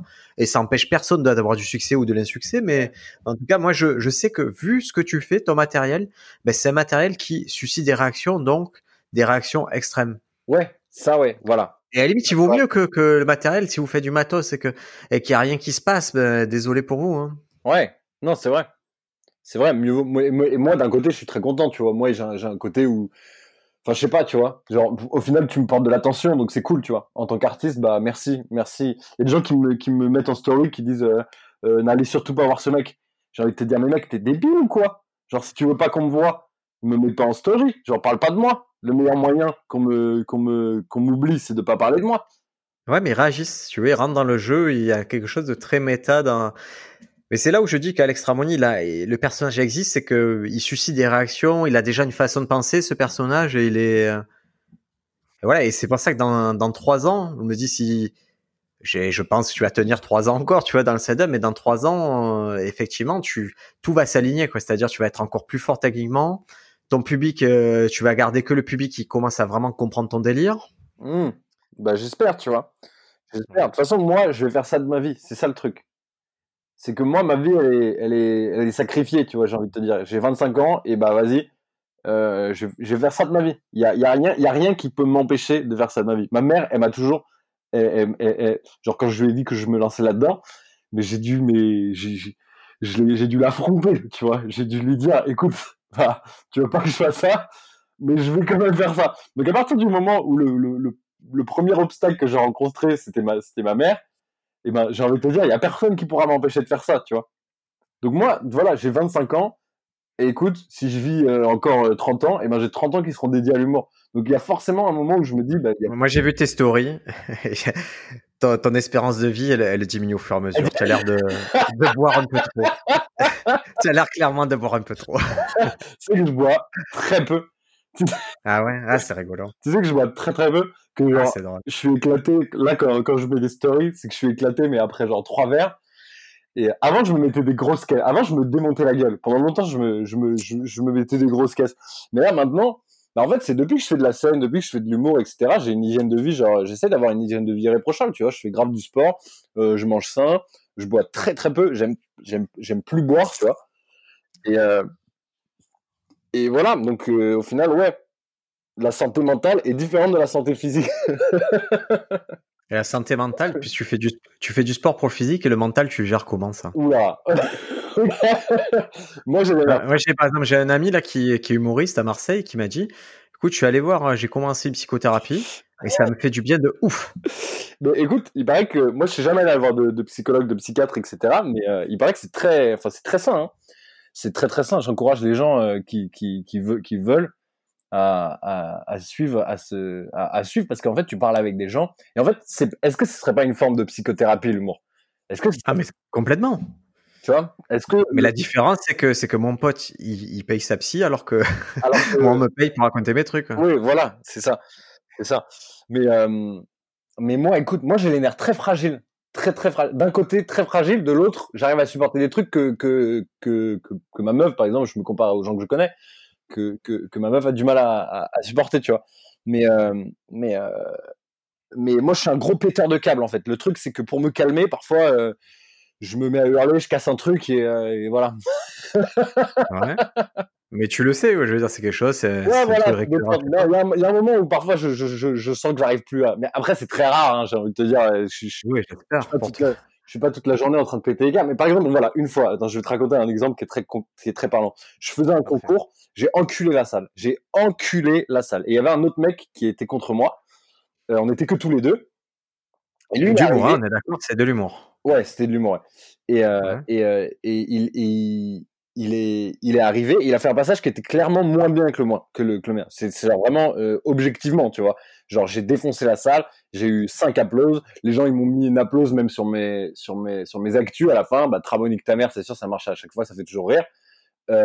J'ai eu une applause sur mes actus, et même le mec avait dit, bon, euh, même le mec se sentait vaincu, tu vois. Genre, il y avait pas, enfin, il avait pas de différence. Et au final, le jury, ou je sais pas comment ça, marchait, mais ils ont fait gagner l'autre et ils m'ont pas fait gagner. Donc moi, quand j'ai vu ça le lendemain, mais ça m'a vénère, tu vois. J'étais, mais vas-y, mais ça m'a vénère, tu vois. Moi, j'ai vrillé d'un coup. J'étais, mais putain, ils sont sérieux. J'ai pris ma chaise, je l'ai éclaté contre la table. et après, ça m'a calmé, tu vois. Genre, j'ai ouais. tu vois, Genre après aujourd'hui j'aurais pas. C'était la première fois que je que que, que je perdais un. un... Enfin c'était c'était c'était la première fois que ça m'arrivait ce genre de situation tu vois. Et au final c'est une situation qui est très courante pour les pour le, pour les humoristes. Par exemple Haroun il le dit il le dit très bien il dit ouais moi j'ai jamais gagné un concours tu vois. Ouais un festival ou quoi. Euh, pour te donner un exemple très simple c'est et c'est j'ai fait euh, il y avait un festival à Marseille c'était 1600 personnes. Ouais. Je gagne le truc d'accord? Avec un set je, je gagne le truc ça se passe très bien. Donc j'ai galvanisé 1600 personnes et la semaine d'après, je vois qu'il y a un petit festival vraiment, il faut faire deux heures de route, c'est vers Avignon. Je me dis putain, je vais gagner ça, je vais y aller, je vais le plier en deux. Ouais. J'y vais. Et le jury à, l'époque c'est Tex. Ouais, putain. Déjà, tu as dit ah. Déjà, déjà tu dis je me fais juger par Tex. compliqué. Je passe, ils comprennent rien à ce que je fais. Qu'est-ce qu'il y a? Ils comprennent rien à ce que je fais. Vraiment, ça leur parle pas. Mes blagues, mes dessins, tout ça leur parle pas. Et une nana qui rentre après, elle arrive déguisée en vache. Elle le, elle pète la salle. Mmh. Et, ce jour-là, je me suis dit, ok, l'humilité, ça va être ça. Ça va te dire qu'il y a quelqu'un qui peut être déguisé en vache et qui peut correspondre à un public que toi, tu n'as pas réussi à choper. Et, il faudra l'accepter. quoi. Ouais, exactement. Mais moi, c'était pas ça l'histoire. Moi, non, mais j'ai entendu que c'est pas les mêmes enjeux. C'est-à-dire que vraiment, objectivement, tu aurais, tu pensais gagner et c'est pas le cas. Mais... Objectivement, non, mais objectivement. Mais c'est pas entre tes mains, en fait. Le truc, c'est que dès le moment où tu acceptes que les choses sont pas entre tes mains, ben, ça va mieux la vie. C'est ça le truc. Vraiment, c'est ça le truc. C'est que, ouais. C'est, euh, au final, tu vois, c'est là où croire en Dieu, c'est toujours plus facile.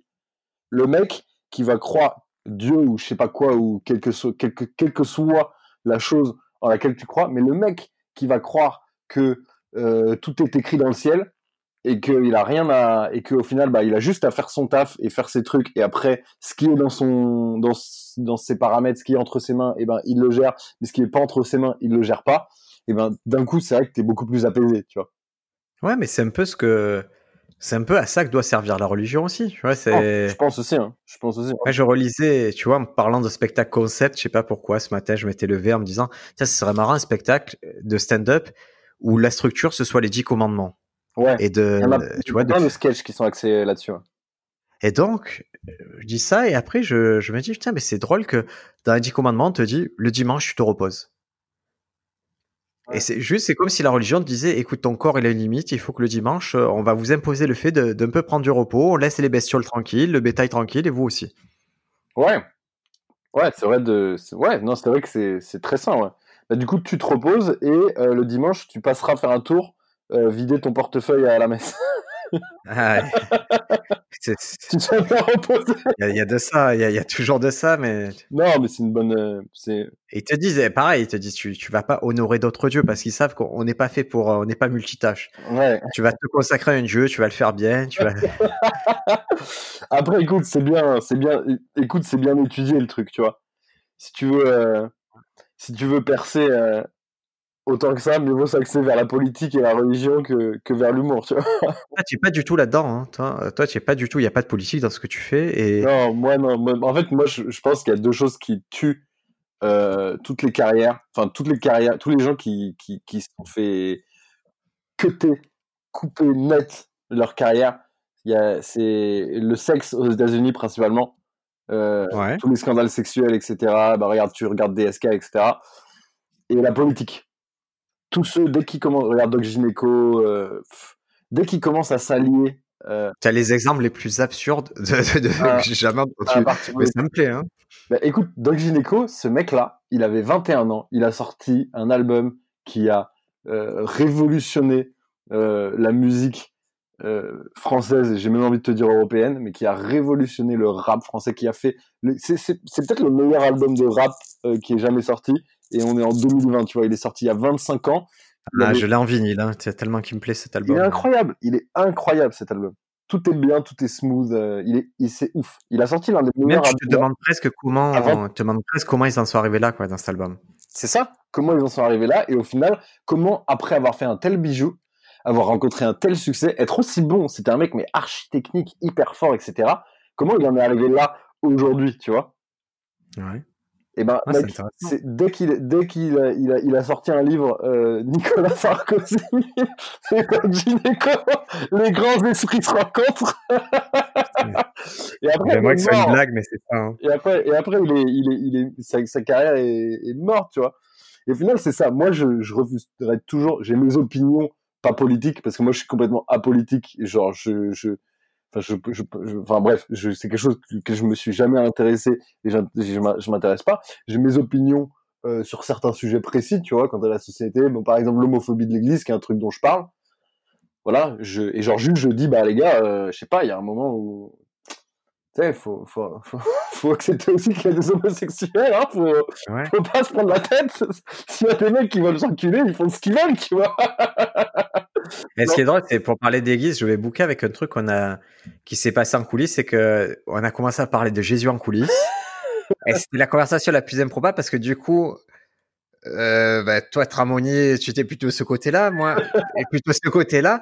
Et c'était assez rare que ce sujet vienne sur la table. Et j'avais parlé avec Nicolas Tepo euh, un peu avant, Ouais, qui lui aussi, quoi, tu vois, qui, Ouais. qui est, euh, alors lui, il est vraiment dans le truc, dans le game catholique. Et c'était, marrant d'avoir, de se dire, le cliché de euh, rebeu, tout ça du stand-up, c'est plus du tout ça, quoi. C'est vraiment maintenant, il y a toutes les, Non, ouais, ouais. toutes les sensibilités Ouais. qui y sont et il va y vraiment avoir. Moi, je dis un mec qui vient, qui me fait rire en disant je suis catholique et tout. et je, je me dis, tiens, ça commence à se rapprocher de ce qui se passe aux États-Unis. ouais, mais c'est ça. Mais maintenant, écoute, en, en fait, c'est euh, c'est euh, c'est Jamel, c'est c'est c'est c'est Kader Aoun qui ont ramené le le le, le stand-up en France. Donc euh, eux, ils, eux, ils sont rebeux. Euh, Il y, a, il y a un humour rebeu qui existe, qui est très drôle. Et, euh, et du coup, le stand-up, c'est arrivé. Enfin, c'est l'impression que, que j'ai. Hein, je, je, je- j'en sais rien. Mais, euh, mais j'ai l'impression, voilà, le, le stand-up, c'est arrivé par les rebeux. Donc, il y a eu tout un mouvement humour un peu rebeu. Mais aujourd'hui, là, ça fait, ça fait presque dix ans que, ça fait un peu, même plus de dix ans que, qu'on fait du stand-up en France. Donc, donc, donc on est, on est sorti de ça, tu vois. Maintenant, tout le monde fait de l'humour. Et même, et même les rebeux, ils font plus l'humour euh, d'il y a, d'il y a dix ans, tu vois, en disant, euh, Plus tous, plus tous. en, en disant, je suis algérien, naninana, tu vois. Ouais. Aujourd'hui, ça existe, enfin, c'est pas que ça existe plus, mais aujourd'hui, on se, on se, on se détache de ça, tu vois. Et c'est cool parce que ça, ça, ça permet à tout le monde de, de, de, de, de, fleurir. Si je me, si j'utilise. Ouais, et puis ça renouvelle un peu le propos. C'est vrai que c'est intéressant. Je trouve ça. Exactement. Je dis toujours actuellement, et, les gens ils pensent que c'est très subversif de parler d'Hitler, de parler masturbation, de parler de trucs comme ça. Et je dis, eh, ce qui est vraiment subversif, c'est de dire euh, j'aime ma femme, par exemple. Je trouve que ça a été Ouais. moins exploité ces derniers temps de dire, euh, tu vois, des sentiments comme ça que des, des trucs. euh, Ouais, ouais. Ouais, non, vraiment. Vraiment, c'est vrai que oui, voilà, le mec qui va dire ouais, j'ai ma femme et, euh, et qui va faire un sketch en disant j'ai ma femme, et ben ouais, ça aura jamais été fait, ouais. C'est vrai. Et après, moi, je trouve que quand même, euh, t'as t'as t'as- t'as été très réactif euh, à mes à mes réflexions euh, sur Jésus quand on était en coulisses de la taverne. que- parce que si tu m'ouvres la porte pour. C'est très simple. Si tu m'ouvres la porte pour que tu me dis, OK, tu peux tracher les autres, et que eux, eux, ils sont un peu timides encore, je dis, OK, je peux, tu vois, en plus, je savais, je me suis dit, OK, je peux y aller. Ils vont. Ah, moi, cette ambiance-là, c'est ce que je veux. Moi, je veux en coulisses, voilà, ce que je veux plus. Et ça m'est déjà arrivé, c'est amener quelqu'un, par exemple, faire une heure de route pour aller à un comedy club et que la personne ne parle pas pendant une heure. Ouais, Moi, je veux que ça parle, que ça chambre, que ça m'insulte, que ça Ouais, fasse truc. Je veux être dans cette ambiance-là. ouais, non mais évidemment, évidemment, tu vois. Et moi, j'adore me foutre de la gueule de, de, enfin, je sais, en fait, moi, ça me fait énormément rire. En fait, la, la, la, la, la, la religion et celle que je connais, du coup, le, le catholicisme. Je peux pas parler des autres religions, mais la religion, ça me fait énormément rire, tu vois. Le, le- cette histoire, on va à la messe et euh, et, euh, et pardonne-nous nos offenses et juste la manière dont il parle en fait. Euh, que Dieu protège ta descendance, etc. Mais ce qui est drôle, c'est quand tu le, c'est quand tu l'appliques aux autres, quand tu, quand tu, toi, ton point de vue, c'est si vous le faites pas, ah, vous êtes foutu, tu vois. Bah ouais. Bah. Et ça, moi, j'aime bien ce prisme-là et dire, ah, vous avez pas la vérité. c'est vrai que c'est ça qui est très drôle. C'est vrai que c'est ça qui est très drôle. C'est le fait de se comparer. C'est le, fait de comparer, de comparer une religion à une autre en disant, écoute, putain, heureusement, heureusement, je crois en le bon Dieu. Heureusement, mon Dieu, c'est le bon Dieu. En revanche, tous les autres, euh, les gars, vous êtes dans la merde. Mais c'est ce qu'il c'est, et c'est ça qui, et on va finir sur, sur une analyse euh, vraiment en ras de terre, c'est ça qui cristallise les, les crispations autour du judaïsme. Bah, c'est une religion qui dit, nous, on a raison, et vraiment, on n'a pas envie de vous convertir, ça, vous nous intéressez pas. C'est vrai, c'est vrai que. Mais après, Parce que, elle est pas expansionniste, tu vois, ils disent, non, c'est bon, vous, vous l'êtes pas, vous le serez jamais, voilà, laissez-nous. évidemment, et c'est pour ça que, et c'est pour ça que, Ça rend ouf. et c'est pour ça que, ça, que les gens sont jaloux au final. Ça rend ouf. Veux dire, mais pourquoi ils veulent pas que je sois dans le club c'est et tout? ça, c'est exactement ça. Et au final, les gens, les gens, enfin, il y a, il y a une jalousie, il y a une jalousie des fudge parce que, euh, et en fait, c'est applicable pour les fudge et c'est applicable aussi pour les Corses, par exemple. Tu vois? Et ça, Ah, Tu sais, moi, je vis, je vis à Marseille et on a, on a le record d'immatriculation en 2A2B. Tu exactement, vois, vraiment. exactement. C'est quoi? C'est des suceurs de Corse. c'est des, suceurs de Corse. Ils se mettent des 2A, des 2B, etc. Juste pour faire genre, parce que et, et, et moi, et moi, je te dis ça parce que ma meuf, elle est fudge et ma mère est juive. Et ma- l'inverse, euh, pardon. Euh, ma, ma, je dis quoi? Ah ouais, Ma mère est corse, Ma meuf, elle est, elle est fudge et ma mère, elle est corse. Donc moi, j'ai vraiment les deux, j'ai vraiment les deux visions. Et mec, c'est les Corses et les Fudge, c'est la même chose. Ils sont archi communautaires. Ils sont, très bien entre eux. Ils ont pas envie de, de s'emmerder avec euh, avec les autres, avec d'autres cultures, tu vois. Ils ont pas envie de se faire chier, mec. Ils sont pas, ils, tu vois. Ils sont archi communautaires et du coup, les gens les envient. Ils ont envie de faire partie du club. Il y, a, un peu ça, il y a, il y a un peu ce côté-là. Et, et la façon de prendre, vraiment, si, si je devais filmer qu'une chose dans ma vie, si je pouvais avoir ces vidéos-là, c'est les gens qui prononcent les mots corses. Mec, Et, et je- non. ça me fait tellement rire. c'est énorme, mec. C'est énorme. Parce que prononce, prononce, tu tu as un mot corse, prononce-le. Tu vois, c'est euh, comme de la même façon quand tu vas aux États-Unis, ne fais pas d'accent américain, tu es français, fais un accent français. Ouais, Quand ouais. tu prononces le mot corse, si la personne en face de toi, elle te dit, et ça se prononce plutôt comme ça, va, va dans le sens qu'elle te le dit. Oui. Mais sinon, n'essaie pas toi d'inventer. Ouais, Parce que souvent, je trouve les gens, Soit tu, et soit tu sais comment ça se prononce, et dans ce cas, tu peux... Mais par exemple, moi, tu vois, je dis je m'appelle Alexis Tramoni, et mes potes encore, s'ils me défoncent, tu vois. Ils me disent, ouais, t'es sérieux? Sérieux? Je saigne, je saigne les oreilles à chaque fois que tu dis ton nom, etc. Je me fais tracher, tu vois, parce que normalement, je devrais dire Alexis Tramon. Tu vois? Oui, mais c'est parce que je me suis aperçu un truc, et ça, c'est une théorie, c'est que, en fait, le Corse abandonne la phrase au milieu, en fait. C'est à chaque fois, c'est comme si tu avais une autre idée à la fin de ton nom, c'est comme si tu avais une autre idée que tu partais dans l'autre sens. En fait, Tu allais dire Mais- Alex Tramon, et après, ça fait Alex Tramon, hop, tu es en, parti. en fait, en fait, le secret, le secret de la prononciation, en tout cas, le, le secret, ce que, ce que moi j'en tire euh, de Hein 15 ans, de, quin- enfin de, de 20, 25 ans d'écoute de, de, euh, de- des- des mots, des mots prononcés avec l'accent corse, c'est que le, le, le, la dernière syllabe, la dernière syllabe, on, on fait comme si on la prononçait pas, Mais, mais en vrai, elle y est. c'est drôle. Mais elle y est quand même. Elle y est. Mais ça veut tout dire. Ça veut dire qu'il y a vraiment un côté j'abandonne la dernière syllabe. Et c'est trop marrant de se dire qu'il y a tout un peuple qui a décidé en même temps de dire on va pas aller au bout de l'idée. J'abandonne, mais le secret, c'est qu'elle y est quand même. Tu Oui. tu la- tu la- tu l'abandonnes pas, au final. Ce, ce, celle d'avant, Les les continentaux n'entendent pas. Mais genre à force de l'entendre, au final, elle y est. Tu vois J'ai envie de te dire. Ouais, je vois très très bien. Et du coup, ça, c'était un peu ma réflexion, ma blague à moi de, de, la semaine. Et toi, si tu prends ton carnet ou ton téléphone, c'est quoi la dernière blague que tu as écrite et que tu... Euh... La dernière blague que j'ai écrite ouais. Je pense pas qu'elle est ouf. Hein. Je pense pas. là, là, vraiment, on est au stade, à ce moment-là du podcast, c'est vraiment le stade où on dévoile des blagues pas ouf. Tiens, je vais regarder ah mon téléphone, c'est pas ouf. Là, là, je te dévoile ma poubelle ouais, vas-y. Attends, ah, je cherche aussi. Le dernier truc que j'ai écrit, euh, c'est euh, une tentative de, de, storytelling, parce que moi, tu sais, comme je te disais, je faisais que du one line. Ouais. Et, euh, et là, du coup, j'essaye de me pencher euh, pendant ce confinement vers du storytelling. Et mais je crois que j'ai écrit une petite punchline quand même hier. Alors, attends, je te la sors. Alors, je dis quoi? Je dis ah oui, j'ai rétréci toutes les affaires de, de, ma femme à la machine. Et j'ai trop peur de me faire défoncer. Donc euh, je lui fais croire qu'elle est grosse. C'est marrant. C'est marrant. On verra, on verra, si ça marche. Hein. ah, écoute, euh, techniquement, moi, elle me plaît. Hein. Bah écoute, on va voir. Hein. On va voir. Mais tu vois, et c'est là où, par exemple, moi, euh, je manque de. Il y a un truc vers lequel j'ai envie de tirer. C'est que là où quelqu'un qui aurait 20 ans de stand-up, et ben là-dessus, il ferait un sketch, il en parlerait pendant 5 minutes, tu vois.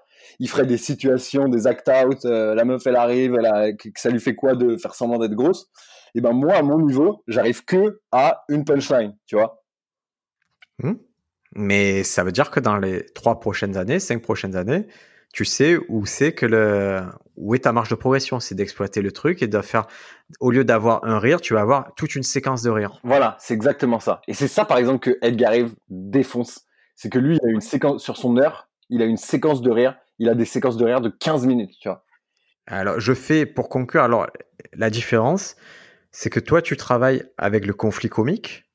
D'accord? C'est-à-dire que tu as des blagues qui sont assez courtes qui vont faire une explosion une révélation explosive. Mmh. Et qu'Edgar arrive à cette capacité à mêler ça à de la tension comique? C'est-à-dire que chaque petit passage, il y a, y a, du drôle dedans et ça fait que monter, que monter, que monter pour des explosions. C'est vrai. Et c'est vraiment ces deux écoles qui qui sont pas contradictoires, qui souvent se combinent. Et il faut pas croire qu'il y a que la méthode de la super misdirection avec la révélation à la fin. Il y a aussi cette méthode de la tension comique où tout le temps ça va rigoler, rigoler, moins fort parce qu'il n'y a pas de grosse révélation. Par contre, ça va aboutir à quelque chose de plus haut. Ouais, Ouais. Mmh. Mmh. Bah, écoutez, c'est sur ces mots euh, très académiques qu'on va terminer. Très juste. Dans, le, dans la description du podcast, vous allez trouver euh, le passage d'Alexis, le premier passage au tarmac. Mmh. On va aussi trouver le lien s'il est créé euh, pour le spectacle. Ouais, ouais, il n'est pas encore créé, mais je sais pas quand. Le, tu sais quoi, tu vas le créer dans la foulée, comme ça, ça te donne envie de le créer. Moi, ça me donne, ça me permet de mettre le lien. Ouais. Ça, dès que ça reprend, les gens ils viennent te voir. Avec plaisir. Et ça sortira quand? Euh, je, te, dis ça après. Les, les, gens, pour eux, quand ils écoutent ça, c'est sorti. Ça, ça, vient de sortir. Bon, bah écoutez, les gens, je vous embrasse en espérant que vous soyez encore en vie. Merci beaucoup, Alexis. Passe une bonne semaine. Ciao.